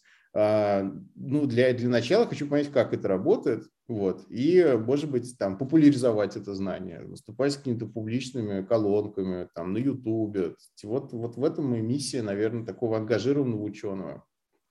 Слушай, а как происходит твоя собственная трансформация? Ну, ведь наверняка, когда ты этот путь только начал, ну, были какие-то, наверное, может быть, более идеалистические идеи, более, может быть, знаешь, была такая, более свободен ты был в интерпретации каких-то мыслей. И как будто бы, я не факт, что это так, я просто сейчас фантазирую. И вот чем ты погружаешься больше в реалии, тем вот иногда, как бы, знаешь, появляются такие невидимые стены, которые как бы тебе говорят, так, Илья, вот тут чуть-чуть умни, умни себя, пожалуйста, верни себя в реальность. То есть либо этого не происходит, либо наоборот, чем глубже ты погружаешь, тем ты видишь больше вариантов выхода из этой ситуации, и это как бы наоборот тебя воспаряет, но в момент, когда ты двигаешься вперед, ты отдаляешься от людей, которые способны это понять. Ну, то есть, представляешь себе, э, мысль такая, что чем глубже ты в деталях и в специфике и в понимании процессов и видишь вот эти вот тонкие лазейки, как это, какой, каким путем можно пройти, люди-то вот простые, они как бы теряются, они говорят, слушай, как ты тут хочешь, вообще непонятно. То есть, и тут происходит разрыв. Ну да, и а, действительно, когда я там был студентом, я был просто таким, знаешь, ну, левым как бы активистом. То есть мне казалось, что многие проблемы проще решить, чем когда я стал уже заниматься серьезной государственной политикой, там, реформами. И дело даже не в том, что я разочаровался как-то, а в том, что я просто понял, как это работает. И часто есть, ну, там, какие-то вот реальные объективные причины, почему не проводится там реформа, потому что действительно ее очень трудно провести. Но здесь именно очень важно не терять такого широкого видения, не превратиться в такого технократа, который будет говорить, а, ну, вот мы сделали все, что могли, мы увеличили финансирование на полпроцента, это максимум того, что здесь можно сделать. Именно поэтому и нужны политические взгляды для того, чтобы сохранять какую-то общую перспективу. Ну и на самом деле глобально ты Именно поэтому примеры каких-то успешных там левых политиков, как Берни, например, или как Джереми Корбин, они так важны не только для этих стран, но и для всего мира, потому что тебе нужны лидеры, чтобы вдохновлять тебя дальше, да, для того, чтобы показывать, что другой мир возможен. То есть ты сам, сам как бы на своих каких-то вот таких э, принципах ты можешь, конечно, жить, но тебе нужно вот это вдохновение. Они могут его дать, потому что за ними огромные там толпы людей, огромные движения, и когда ты на это смотришь, ты понимаешь, что все-таки люди могут что-то изменить радикально. Вот, то есть это, ну, или ты видишь какие-то огромные протесты там в Чили, которые привели к власти левого президента, очень прогрессивного, очень молодого, и к изменению Конституции, и к тому, что это пиночетовское наследие все больше и больше уходит в прошлое. То есть ты, да, ты смотришь на примеры в других странах, и ты вот как-то вдохновляешься.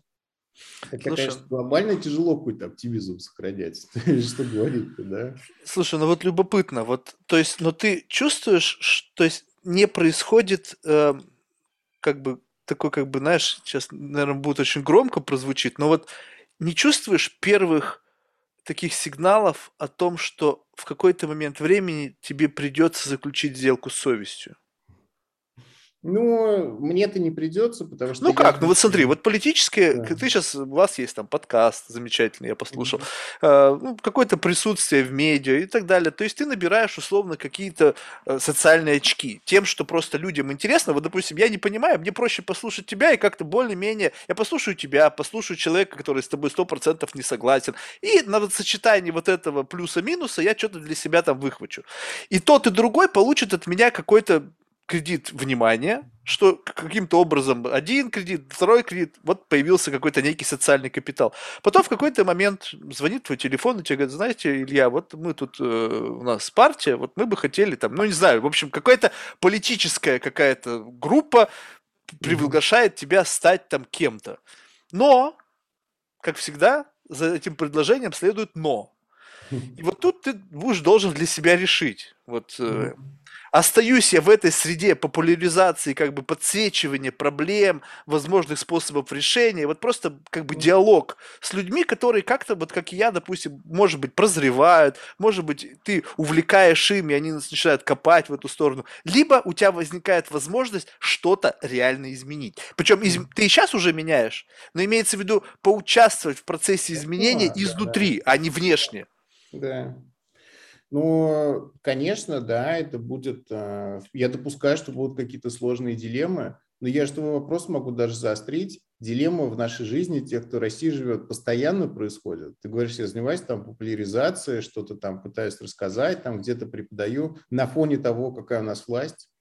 Не, не иду ли я на компромисс постоянно каждый день, что просто там я ну, как-то не радикализуюсь в там оппозиционности, например. Нет ли в этом компромисса? Это даже вопрос более тяжелый. Должен ли я заниматься, чем я занимаюсь, или я должен заниматься тем, чем занимается там, не знаю, Алексей Навальный, ну, условно говоря. Понимаешь? Вот. Вот это, на самом деле, очень сложный компромисс, который на меня давит, конечно, каждый день. То есть, правильно ли вот моя жизнь, там, которую я избрал, это правильная жизнь или неправильная? У меня вот нет конечного ответа. Скорее, мне пока кажется, что я на своей какой-то позиции, в своей роли могу что-то хорошее делать.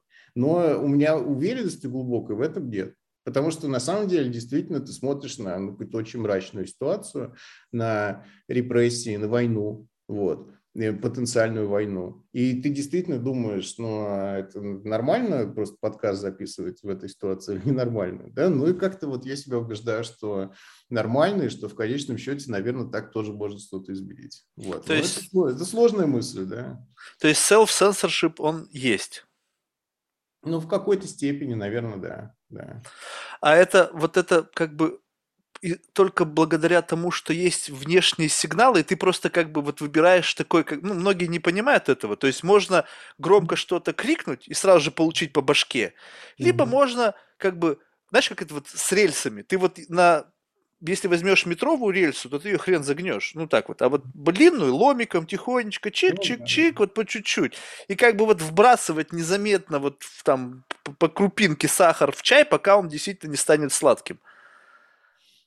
Ну да, но ты, может быть, действительно, вот э, как ты описал, так я и действую, но с другой стороны, все равно у тебя остается внутренняя там неуверенность. То есть себя не обманешь, да, в этом отношении? Ну, может, этот сахар бесконечно вбрасывать, а чай такой же горький, как и был. Ты там вбросил 10 крупинок, и ничего не изменилось. Понимаешь? Что? А жизнь твоя уже подошла к концу. А, Как бы, конечно, да. Все равно мы все стоим перед выбором, перед сложным.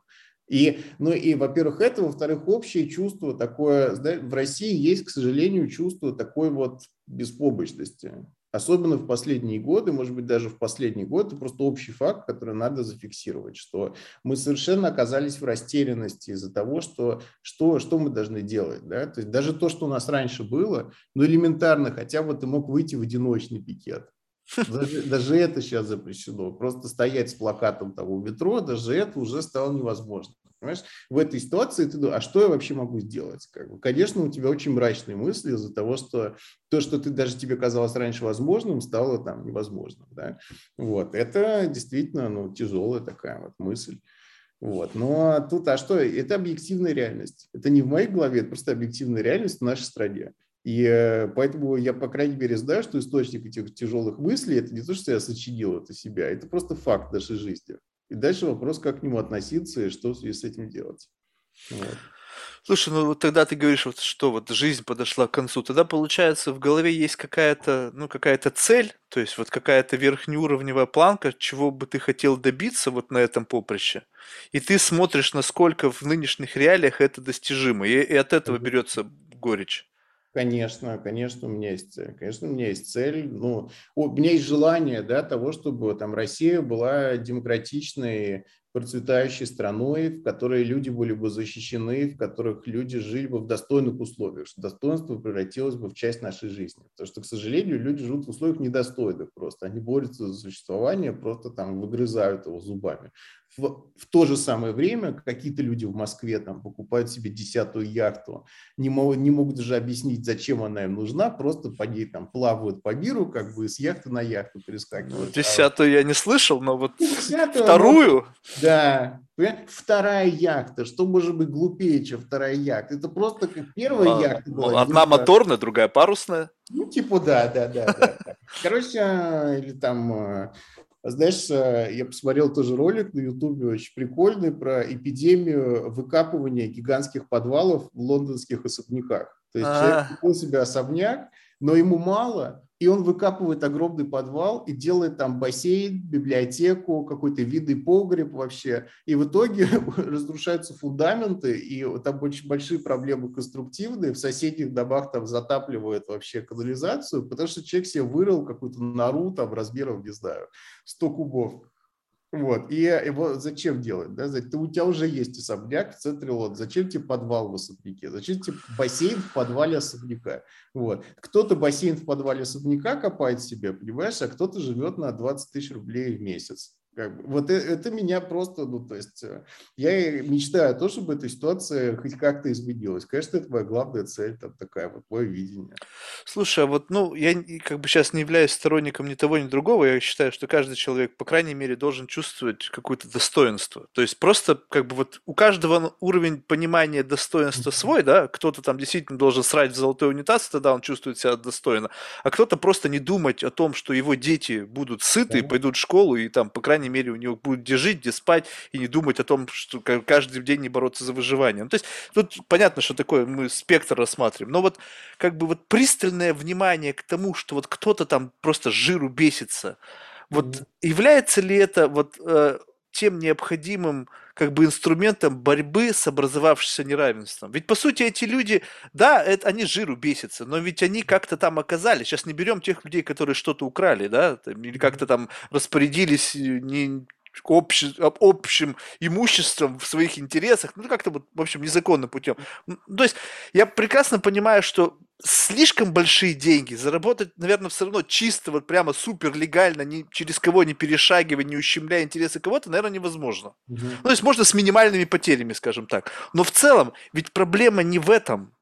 Проблема не в том, что кто-то очень богатый жиру бесится. Проблема угу. в том, что почему-то доступ к таким возможностям, вот чтобы вот этим путем пройти, он как будто бы, как бы, не знаю, либо передается по наследству, либо, не знаю, на генетическом уровне. Вот ты рожден с каким-то гипертрофированным чувством, не знаю, эгоизма, с гигантским эго, и ты как бы вот все с тобой движет. Потому что, я не знаю, вот э, было масса примеров в фильмах, знаешь, и вообще, в принципе, вот так вот в, культ, в поп-культуре часто это, что возьми самого, не знаю, там, бедного человека, и дай ему просто охренительное количество денег. В конечном итоге он станет точно таким же, как и все. Он начнет ценить частную собственность, у него начнется там вот эта вот потребность там сжать там икру. Ну, значит, ну вот как бы вот такие вот все как бы байсы и отклонения людей с большими деньгами, они как бы очень сильно похожи все mm-hmm. вот по, по образу жизни. И там говорить то, что там Билл Гейтс, там вот он там скромно живет. Да, ребята, ни хрена скромно не живет.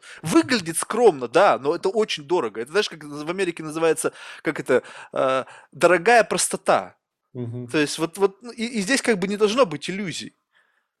Ну да, но, слушай, ну в этом и проявляются просто мои взгляды, мои там левые социалистические взгляды. И вот про Россию тоже. Вот многие либералы говорят, что у нас есть там, олигархи, они зарабатывают за счет близости к власти, это несправедливо, это нужно менять, каждому нужно дать возможность.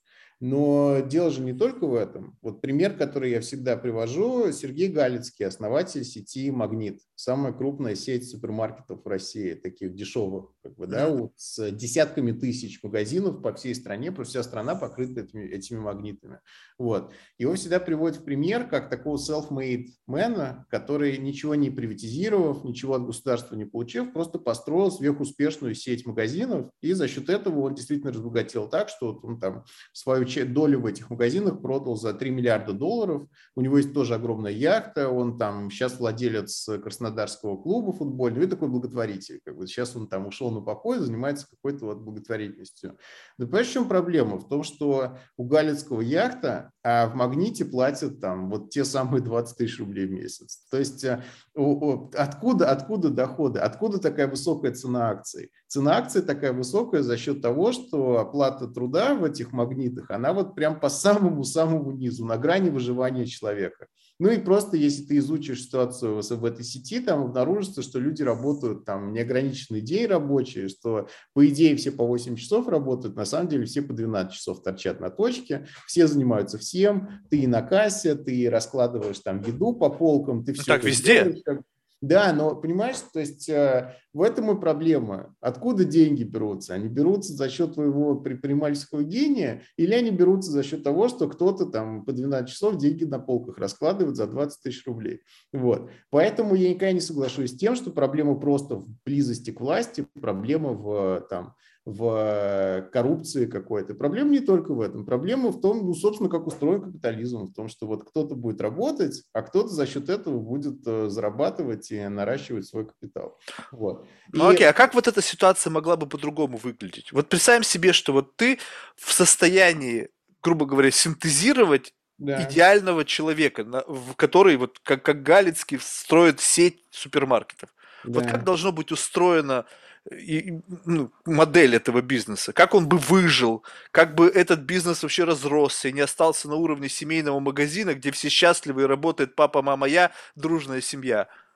Понятно. Ну, слушай, а, я себя на точку зрения предпринимателя не ставлю вообще. Мне это как бы неинтересно. У меня нет такой амбиции быть э, Сергеем Галицким. Вот. Не-не, не, Но... ты как Сергей Галицкий. Я, я имею в виду, какие да. должны быть условия, чтобы подобная ситуация была возможна. Потому что же это не от него зависело. Это зависело а? от того рынка, в котором он строил бизнес. Там такая среда, в которой по-другому не выжить. То есть ты должен момент... минимизировать свои э, расходы, максимизировать а? свою прибыль за счет этой прибыли прибыли заниматься экспансией жесткой, скупать все, и только тогда ты можешь вырваться в лидеры. Совершенно верно. Он бы на самом деле сам, наверное, так и ответил, что если бы я зарплату повышал, другие бы понижали, поэтому как бы я бы просто прогорел и разорился. Так действует конкуренция. Может быть, так и есть, но с другой стороны, в этом и роль тогда государства и общества. Повышайте минимальную зарплату первое, да, создавайте профсоюзы, которые как бы коллективное соглашение с работодателем заключают, чтобы там нормальная была зарплата, чтобы были условия труда такие, что просто ты а, не можешь человека взять, и чтобы он работал бесконечное количество времени. Ну вот посмотри, вот профсоюзы, вот. вот метро в Нью-Йорке. Бывал да. там? Вот там профсоюзы, там похер вообще все, там уволить вообще нельзя. Но когда американцы приезжают в московское метро, они просто охреневают от того, какие там, какое там метро. И они смотрят, как это вообще возможно. Ну, а в то же самое время я знаю, что в Америке, там, в Нью-Йорке это болезненная тема про профсоюзы там строителей еще, но ты же контрпример это просто вся Европа, в которой членство в профсоюзах по-прежнему просто во много раз больше, чем в США. Там просто больше зарплаты. Ну, то есть обычные люди в Европе живут лучше, чем в Америке. Просто надо это зафиксировать. Гораздо меньше у них каких-то проблем, беспокойств, там, да, сильная социалка и выше зарплата за счет профсоюзов – это секрет там, достойной жизни для там, среднего класса.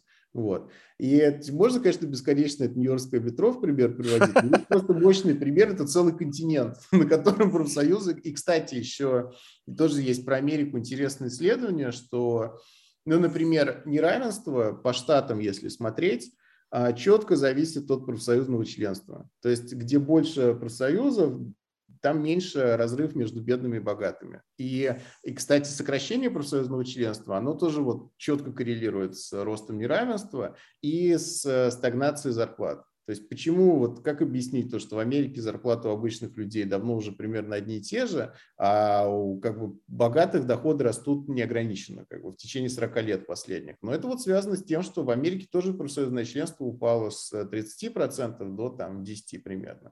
Это как бы все, все вот в этом есть а, связь. Вот. Слушай, ну вот э, говоря о твоей цели, она как бы ну, та формулировка, я убежден, что ты просто такую как бы общую, общую взял формулировку, потому что, ну, выглядит, знаешь, это как? Это как борьба со старением. Ну, то есть, как бы звучит вот так вот амбициозно и по-большому. Но ведь, чтобы решить проблему старения, там есть как бы пошаговый шаг за шагом, ты решаешь одно, другое, третье. Как бы вот я, может, не хочу быть пессимистом, но вот в той формулировке, которую ты озвучил, твоя цель неразрешима. Ну, то есть она вот настолько большая и гигантская, что, как бы, представляешь себе, какое количество тебе задач нужно решить, чтобы это... Поэтому наверняка у тебя в голове есть такие, как бы, ну, более осязаемые цели, которых, ну, вот, по крайней мере, сделав это, может запуститься цепная реакция, которая повлияет на это, это и на это. Ну, ты же не можешь двигаться как бы вот, как бы вот, вот в широту. Ты как бы цели понимаю, всегда да. такие, как бы шаг за шагом. Да. И вот э, как бы если не брать вот э, как бы вот такую верхнеуровневую амбициозную цель, вот такая краткосрочная, там 5-10 лет. Вот ты в 5-10 лет хочешь прийти вот сюда, потому mm-hmm. что отсюда тебе откроется новый горизонт, либо у тебя появится какой-то леверидж, либо еще что-то. Вот, вот если в таком более как бы осязаемом горизонте, то это что?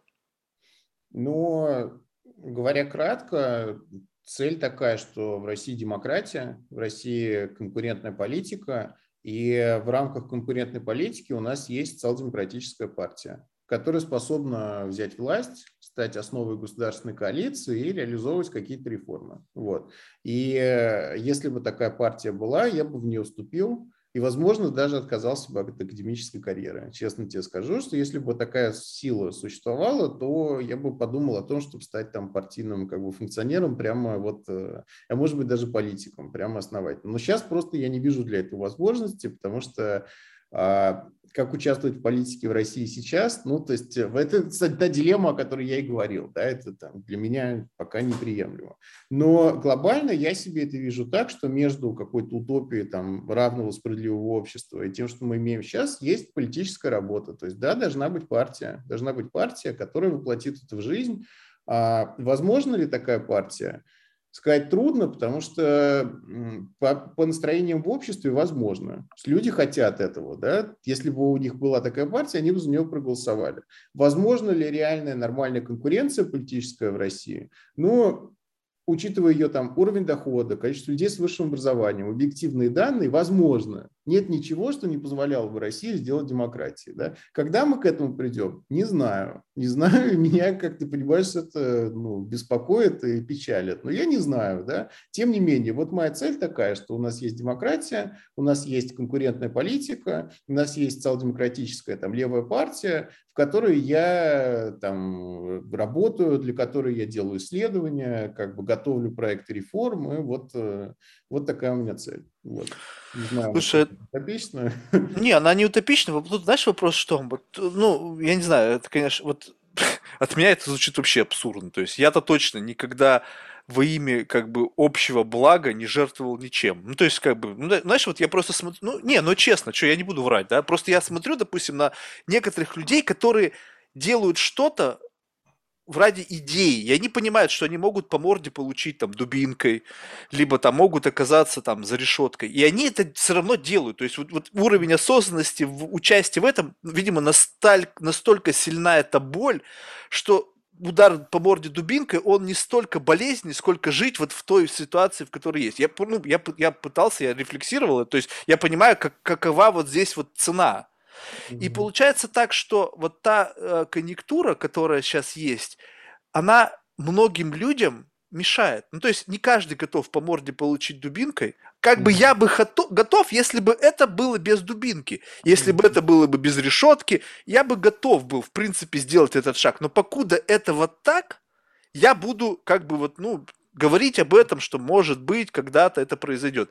И надеяться, что будут люди, которые готовы по, по, как бы, по, получать по морде дубинкой. И тут mm-hmm. вот вопрос, вот если, скажем так, что есть те, которые готовы, те, которые на, на один шаг дальше, и вот те, которые на один шаг дальше, вот не является ли в какой-то момент времени они как манипулятором вот тех людей, которые готовы получать по морде дубинкой, для того, чтобы создать среду, подходящую, а потом прийти и сказать, ну вот, я готов. Вы все для меня сделали, отсидели, по морде дубинками наполучали, вашей кровью проложена дорога мне вот туда. Да.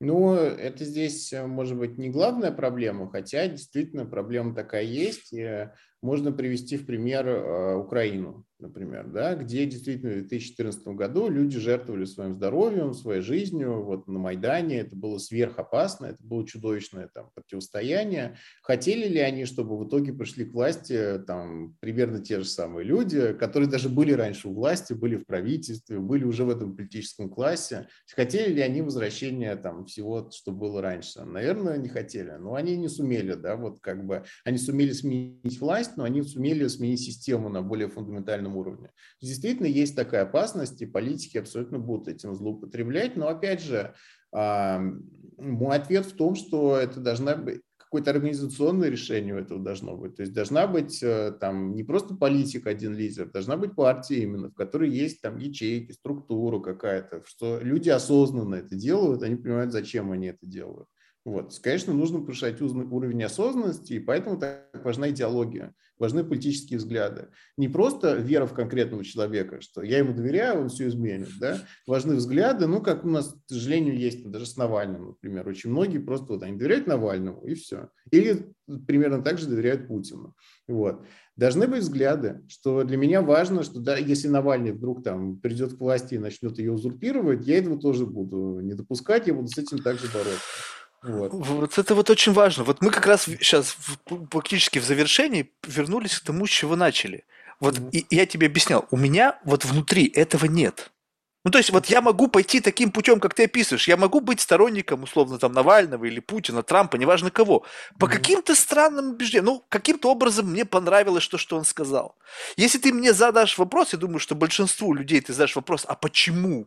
Угу. Вот, вот что в тебе, вот именно идеологически, вот какая вот, вот в этом контейнере, который определяет за твою вот отношение к тому или иному явлению, сидит Навальный, или там Путин, или там Трамп, либо там есть что-то твое.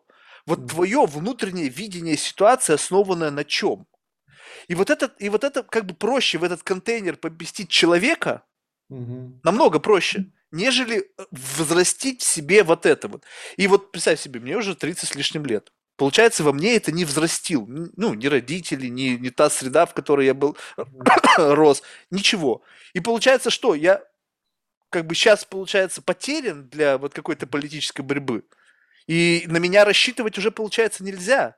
Мне кажется, ты не зарекайся, потому что огромное есть количество примеров людей, у которых вдруг просто вот осознали, что они... Это может быть как какая-то конкретная проблема, которая... Через боль. Мой дом сожгут, да. и вот так, вот так это, это не Или... то. Ну или просто ты там проникшишься проблемой того, что там изменение климата, и даже планета скоро сгорит, там, и мы все умрем. Да, ну что услов, условно, понимаешь, я же не знаю, что тебя может именно как бы так вот изменить, но что-то может. И очень многие люди ничем не интересовались, и потом бац, и у них вдруг появилось. Вот, вот это бац, это через персональную боль, но это, это агрессия. Быть, да. это, не, это не то, понимаешь? Вот я все-таки всегда верил в то, что люди, которые действительно возглавляют какие-то крупные течения, они у них, ими не должна двигать злость и гнев, как, как обида на что-то совершенное, понимаешь? Вот у тебя что-то отжали, и ты пошел воевать с теми, кто у тебя это отжал. Ну, токсично.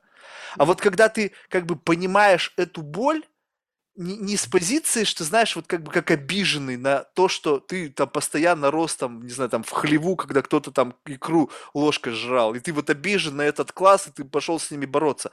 А потому что ты как бы веришь в вот эту проблему, связанную с этим. Не, не, не то, что ты обижен на людей богатых, а то, что вот сам факт того, что можно как-то выровнять эту ситуацию, и люди могут жить достойно. То есть я не могу это объяснить, потому что мне не хватает. Э, моего словарного запаса. Но ты понял, да, о чем я говорю? То есть вот не обиженные почему-то, а просто как бы вот, вот какое-то внутреннее наполнение.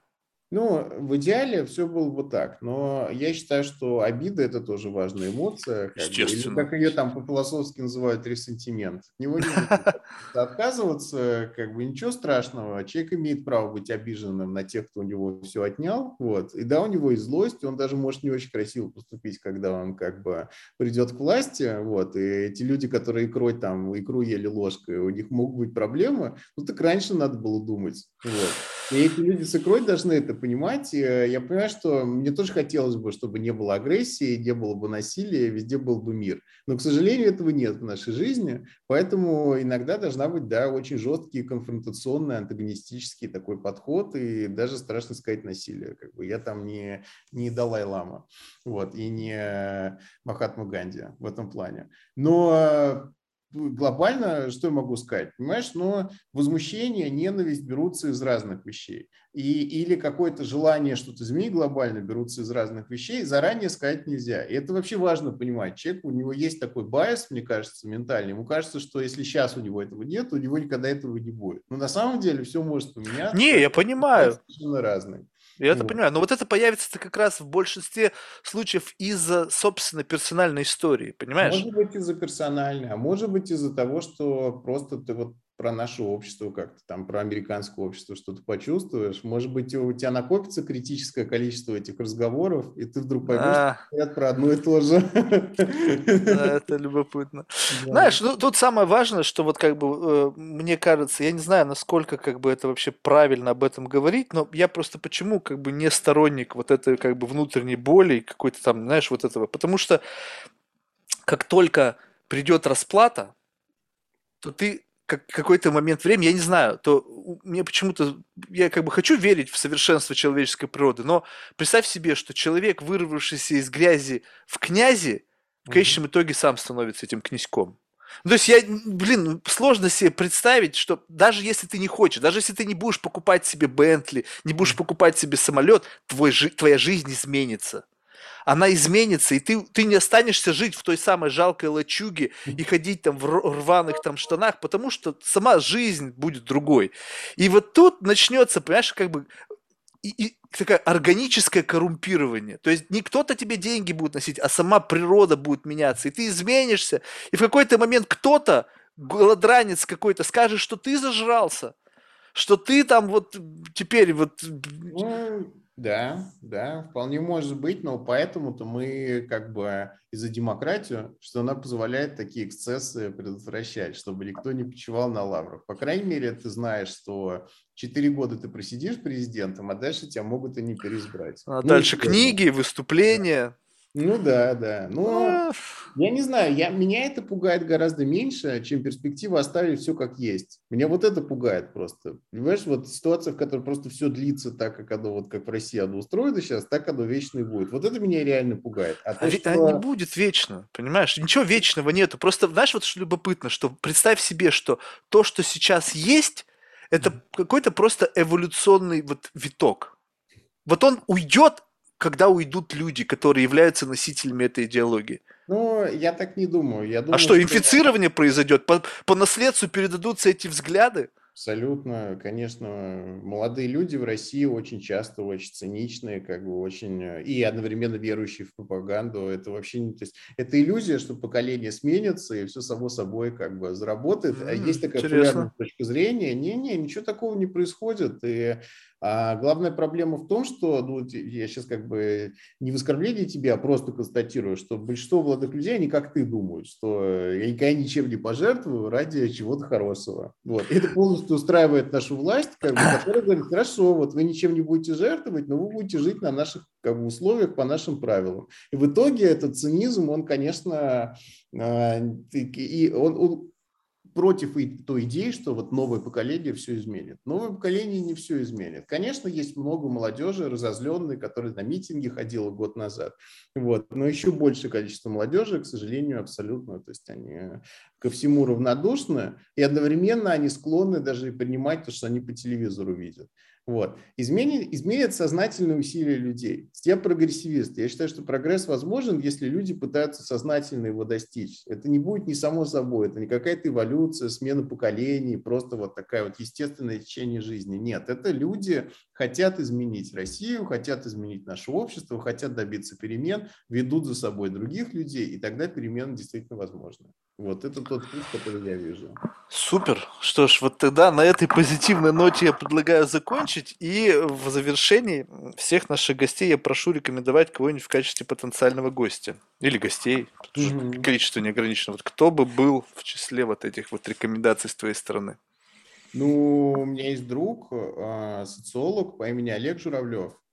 А, он э, защитил диссертацию в Италии в престижном очень университете, он все знает про как раз про российское общество и про протесты в России. Mm-hmm. Ну, и занимается социологией социальных движений, то есть изучает как социолог социальные движения. Мне кажется, с ним будет очень интересно поговорить. Супер, спасибо большое. Угу. Желаю успехов на этом да, непростом да. пути. Спасибо, хорошо. Пока. Пока.